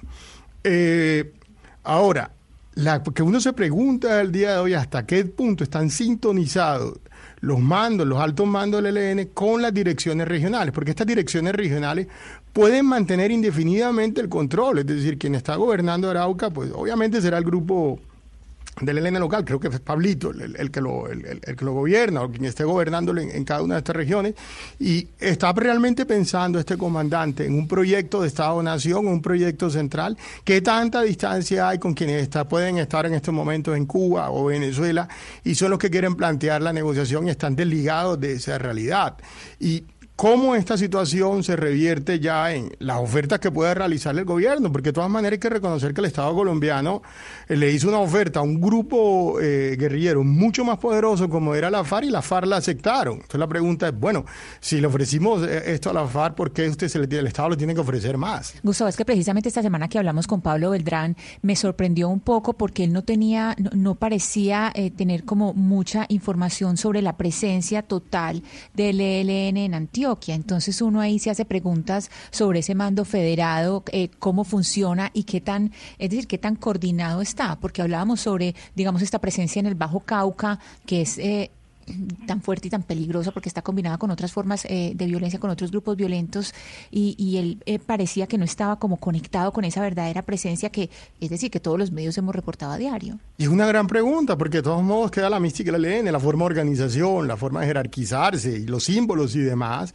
Pero uno se pregunta, bueno, ¿hasta qué punto eso se, se puede perder en, el, en la mitad del camino? Y quienes están gobernando en el terreno están pensando en, en proyectos locales de autoridad, de extracción de, extracción de rentas y, están totalmente, y, existe una desintonización total con lo que puedan estar pensándose de, desde otros desde otros países quienes quieren hacer una negociación política con el Estado y ahí sí estamos en una situación aún más compleja porque va a ser más difícil poder hacer una oferta una oferta que sea viable y que sea atractiva tanto para un nivel como para el otro del ELN. Seguimos nosotros en la discusión en la que estamos hemos estado durante años en Colombia de cómo se logra salir del conflicto armado, cómo se logra salir, por lo menos hablamos de las FARC durante mucho tiempo, ahora estamos hablando del ELN después de firmar ese acuerdo de paz con las FARC y usted profesor Celi decía, para poder salir de esto se necesita una sociedad que empuje la negociación.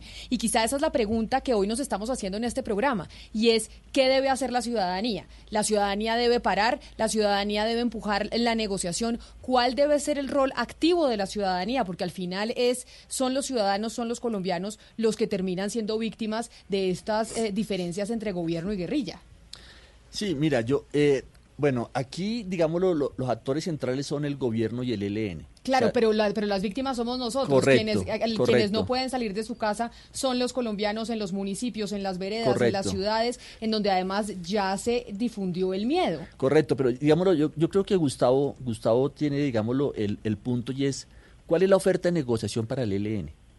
Eh, con la FARC se hizo la oferta de negociación, que son las raíces históricas del conflicto que no están resueltas. El tema del desarrollo rural, en el cual el doctor Juan Camilo Restrepo es un experto, y el tema de la participación política. Son temas de la sociedad colombiana. Entonces, primer, el, la gran tarea es, y por eso me gusta venir a la radio y te agradezco la invitación, a hacer esta pedagogía desde mm. mi punto de vista, es este es un tema no resuelto y hay que resolverlo. El, el, ningún gobierno y desafortunadamente el Estado colombiano no los puede derrotar. Porque es que tenemos un gran problema y es que no tenemos un Estado en el 100% del territorio. O sea, somos una nación que está construyendo un Estado, ¿cierto? Y parte de la construcción del Estado es el monopolio de la fuerza. Eso no está en Colombia, en, en 200 años no lo hemos logrado. Tenemos que ir hacia allá, hacia una fuerza legítima, respetable, querida por la población. Eso no lo tenemos hoy en día, por lo menos de manera grave en 140 municipios. Claro, hace 20 años veníamos de 500 municipios, o sea, hemos ido avanzando, ¿cierto? La salida de las FARC es una gran noticia.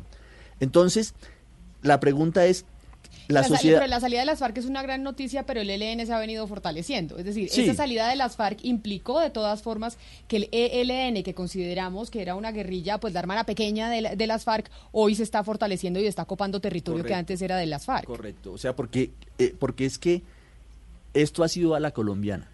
El próximo 9 de marzo se cumplen 30 años del acuerdo de paz con el M-19. Han pasado 30 años desde nuestro primer acuerdo de paz contemporáneo. Entonces esto ha sido poco a poco. Esto es como si tú tienes una, una, una llave abierta totalmente y la vas cerrando poco a poco. O sea, el mensaje es, con el ELN tenemos que ir a una mesa de negociación. Para eso se requiere una oferta del parte del gobierno y una sociedad que ayude a empujar esto. O sea, si no tenemos una sociedad, partidos políticos, gremios. Mira, por ejemplo, la industria del petróleo. La industria del petróleo, el año pasado, cada año perdemos 100 mil millones de pesos por el sabotaje que hace el ELN sin contar el daño ambiental. Uh -huh. ¿Dónde está la industria del petróleo pensando el tema? Ellos no lo piensan porque se, se, se, replegan en el gobierno. Si el gobierno no diera, los petroleros se quedan atrás. Dicen, preferimos pagar los 100 mil millones a meternos en este problema. Entonces hay que, hay que, hay que tener una, actitudes de la sociedad para resolver esto. Esto se puede resolver, pero se requiere tener una oferta de negociación y un gobierno que quiera resolverlo. Este gobierno no, no, no, no lo me pregunto yo. Pero ¿lo Eduardo también se necesita es que el ELN ceda, porque Pero muchas bueno, de las pero- pretensiones. pero la pero- o sea, también hay- la sociedad tiene que obligar al ELN que ceda, pero, muchas de las pretensiones son irracionales. Pero Gustavo, la, pre- la pregunta es cómo vamos a hacer para que el, el ELN tome la decisión. Mi respuesta es necesitamos una dinámica de participación, o sea, el puente para construir un acuerdo con el ELN y en eso el ELN ha sido consistente y el doctor Juan Camilo Restrepo lo vivió.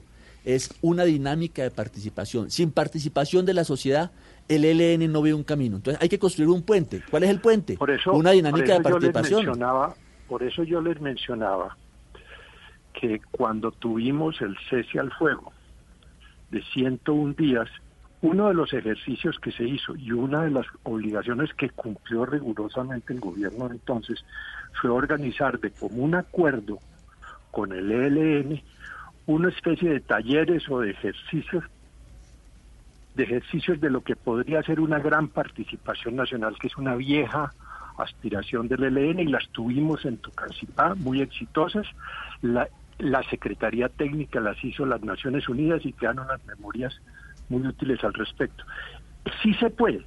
En este programa se ha mencionado que se necesita una oferta del Estado al ELN para reiniciar las, las conversaciones. Claro. Y yo pregunto, ¿y cuál es la oferta del ELN al, al, al- al Estado colombiano? Pero, y si- pero, si- pero doctor propongo- Restrepo, y si no hay oferta, y si no hay oferta del ELN, el Estado entonces se queda Perdóneme. maniatado, porque lo No, que sabemos es que en que- pero 50 si me años no se ha podido acabar el conflicto por, por las si armas. Me permiten, si me permiten, yo quisiera redondear la idea. Entonces el ELN, y a veces lo han dicho los que, los que están en La Habana u otros, dicen, no, es que nosotros no se nos puede pedir que iniciemos unas negociaciones rindiéndonos.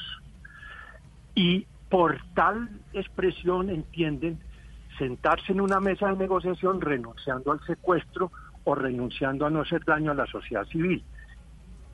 El derecho internacional humanitario lo- no es una exigencia de rendimiento que se le hace al ELN para iniciar unas conversaciones. Debería hacerse así, pero el ELN tiene que entender que a estas alturas del siglo XXI, un Estado, cualquiera que él sea, se puede sentar en una mesa de negociación cuando la contraparte ni siquiera se aviene a respetar el derecho internacional humanitario, que son unas reglas que aún los alzados en armas tienen que observar. Ahora, el Claro, pero gobierno ahora- también se ha ah- enfrascado en unas, eh, el, el gobierno se ha enfrascado en unas peleas tontas a mi entender y menores. Por ejemplo, esta cosa de los salvoconductos y pidiéndole la extradición de Cuba. Les devuelve más fácil, oiga bien, le devuelve más fácil a la señora Aida Guaidó que Cuba a los negociadores. Sí, eso es cierto. Pero, pero, pero, pero, pero, a Entonces, ver, yo, yo quiero detenerme no en un el punto. gran tema, ese no es el gran tema, Pero- ese se ya era arreglado por la vía diplomática muy fácil. Pero un momento, yo me quiero, ah, exministro, un momento, yo me quiero tener esto para preguntarle a, a Gustavo esa perspectiva internacional, porque nos estamos quedando dentro de Colombia y yo le pregunto desde Panamá, ¿cuál es la, la- la visión que se está dando o se está proyectando de Colombia, de un Estado fallido que todavía no ha podido superar la guerra? ¿Cuál es la posición que tiene que tener Colombia frente a la comunidad internacional en este momento preciso con el ELN? Don Sí, Gustavo. creo que eh, como estoy de acuerdo con Juan Camilo y, y y- también con Eduardo que, que le- ha habido muchas torpezas por parte del, del gobierno. Eso haber querido que, que Cuba extraditara a los líderes del ELN, eso era inviable. Se estaba pidiendo lo que se sabía que no iban a dar y lo que iba a crear un conflicto con Cuba y no iba a resolver el, el- problema con el ELN. Ahora, tampoco podemos irnos al, extremo de pensar de que la imagen internacional de Colombia es la misma de la, de- la que se pudo tener hace 20 años cuando existieron todos los problemas eh, de seguridad. Y, y- y lo, y lo digo con un ejemplo simple, es decir, Colombia hoy está, tiene 200.000 hectáreas de coca y eh, el resto del mundo se siente Colombia como un problema de cocaína, pero no se siente como un problema político, no como cuando estaba el, tiempo de Escobar, que era capaz de desafiar al Estado, o la FARC, que era capaz de gobernar extensas regiones. Al día de hoy no hay esa visión sobre el caso colombiano e incluso la negociación con el ELN se ve más con un grupo de un carácter ya menor, más como el tipo de, digamos, como se puede hacer una negociación con, una- con un grupo como la ETA o co- como el IRA, es algo más recalcitrante, remanente en ciertos eh, espacios que tiene tiene un arraigo eh, y un control eh, tradicional y es un problema más eh, de corte casi que diplomático. De hecho, cualquier actor internacional que quiera quedar bien como en términos de, de una solución diplomática podría venir a resolver este este, este tipo de problemas. Lo que sí no parece bien es que el, gobierno de Duque haya dado un paso, una señal en esa dirección. Estoy de acuerdo. O sea, si el, el gobierno de Duque al parecer no va a negociar con el ELN y no están dadas ni siquiera las condiciones para que así sea. Pues, y el ELN tampoco ayuda para que sea así. Claro, pero lo cierto es que tenemos por lo menos un anuncio de paro armado mañana. Mañana empieza ese paro armado del Ejército de Liberación Nacional y pues los colombianos vamos a ser testigos de qué alcance va a tener ese paro armado. Ya las autoridades han dicho que no se van a doblegar, que la ciudadanía no debe parar y pues ya el ciudadano, como en el caso de Medellín, Ana Cristina con los colegios, pues tomará su decisión de qué hacer frente a esas amenazas, si creerlas o no pero vamos a estar a la expectativa de qué pasa este fin de semana en los diferentes territorios de nuestro país. A nuestros tres invitados, al doctor Luis Eduardo Celi, mil gracias por venir, al exministro Juan Camilo Restrepo y al profesor Gustavo Duncan, gracias por acompañarnos, analizar y darle pues una especie de luz a los oyentes que cuando reciben estos panfletos, cuando reciben estos videos a través de las redes sociales, pues se asustan y no saben qué hacer. A los tres muchas gracias por habernos acompañado y a ustedes también gracias por haber estado conectados con nosotros a través de la radio y también a través de las redes sociales.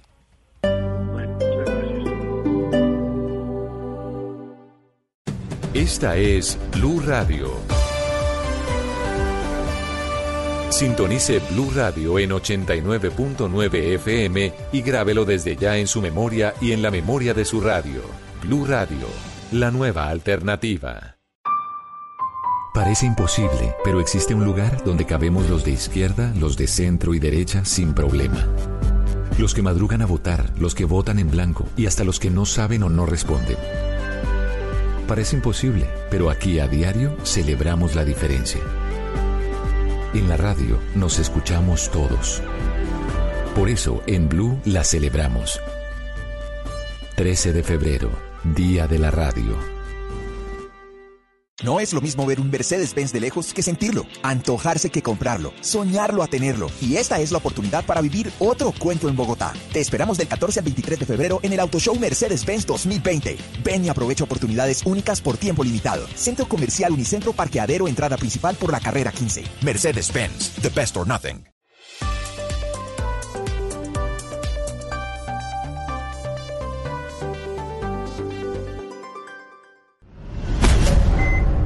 Quibdó en cuidados intensivos. El abandono durante décadas intensifica la crisis social y sanitaria en uno de los departamentos más pobres y olvidados del país. En Meridiano Blue, Uriel Rodríguez le pone la lupa al viacrucis que padecen los chocuanos para ser atendidos en hospitales y centros de salud, solo en Blue Radio y bluradio.com. La nueva alternativa. A esta hora, en Blue Radio, las historias, las primicias, los personajes, la música y la tecnología en Meridiano Blue.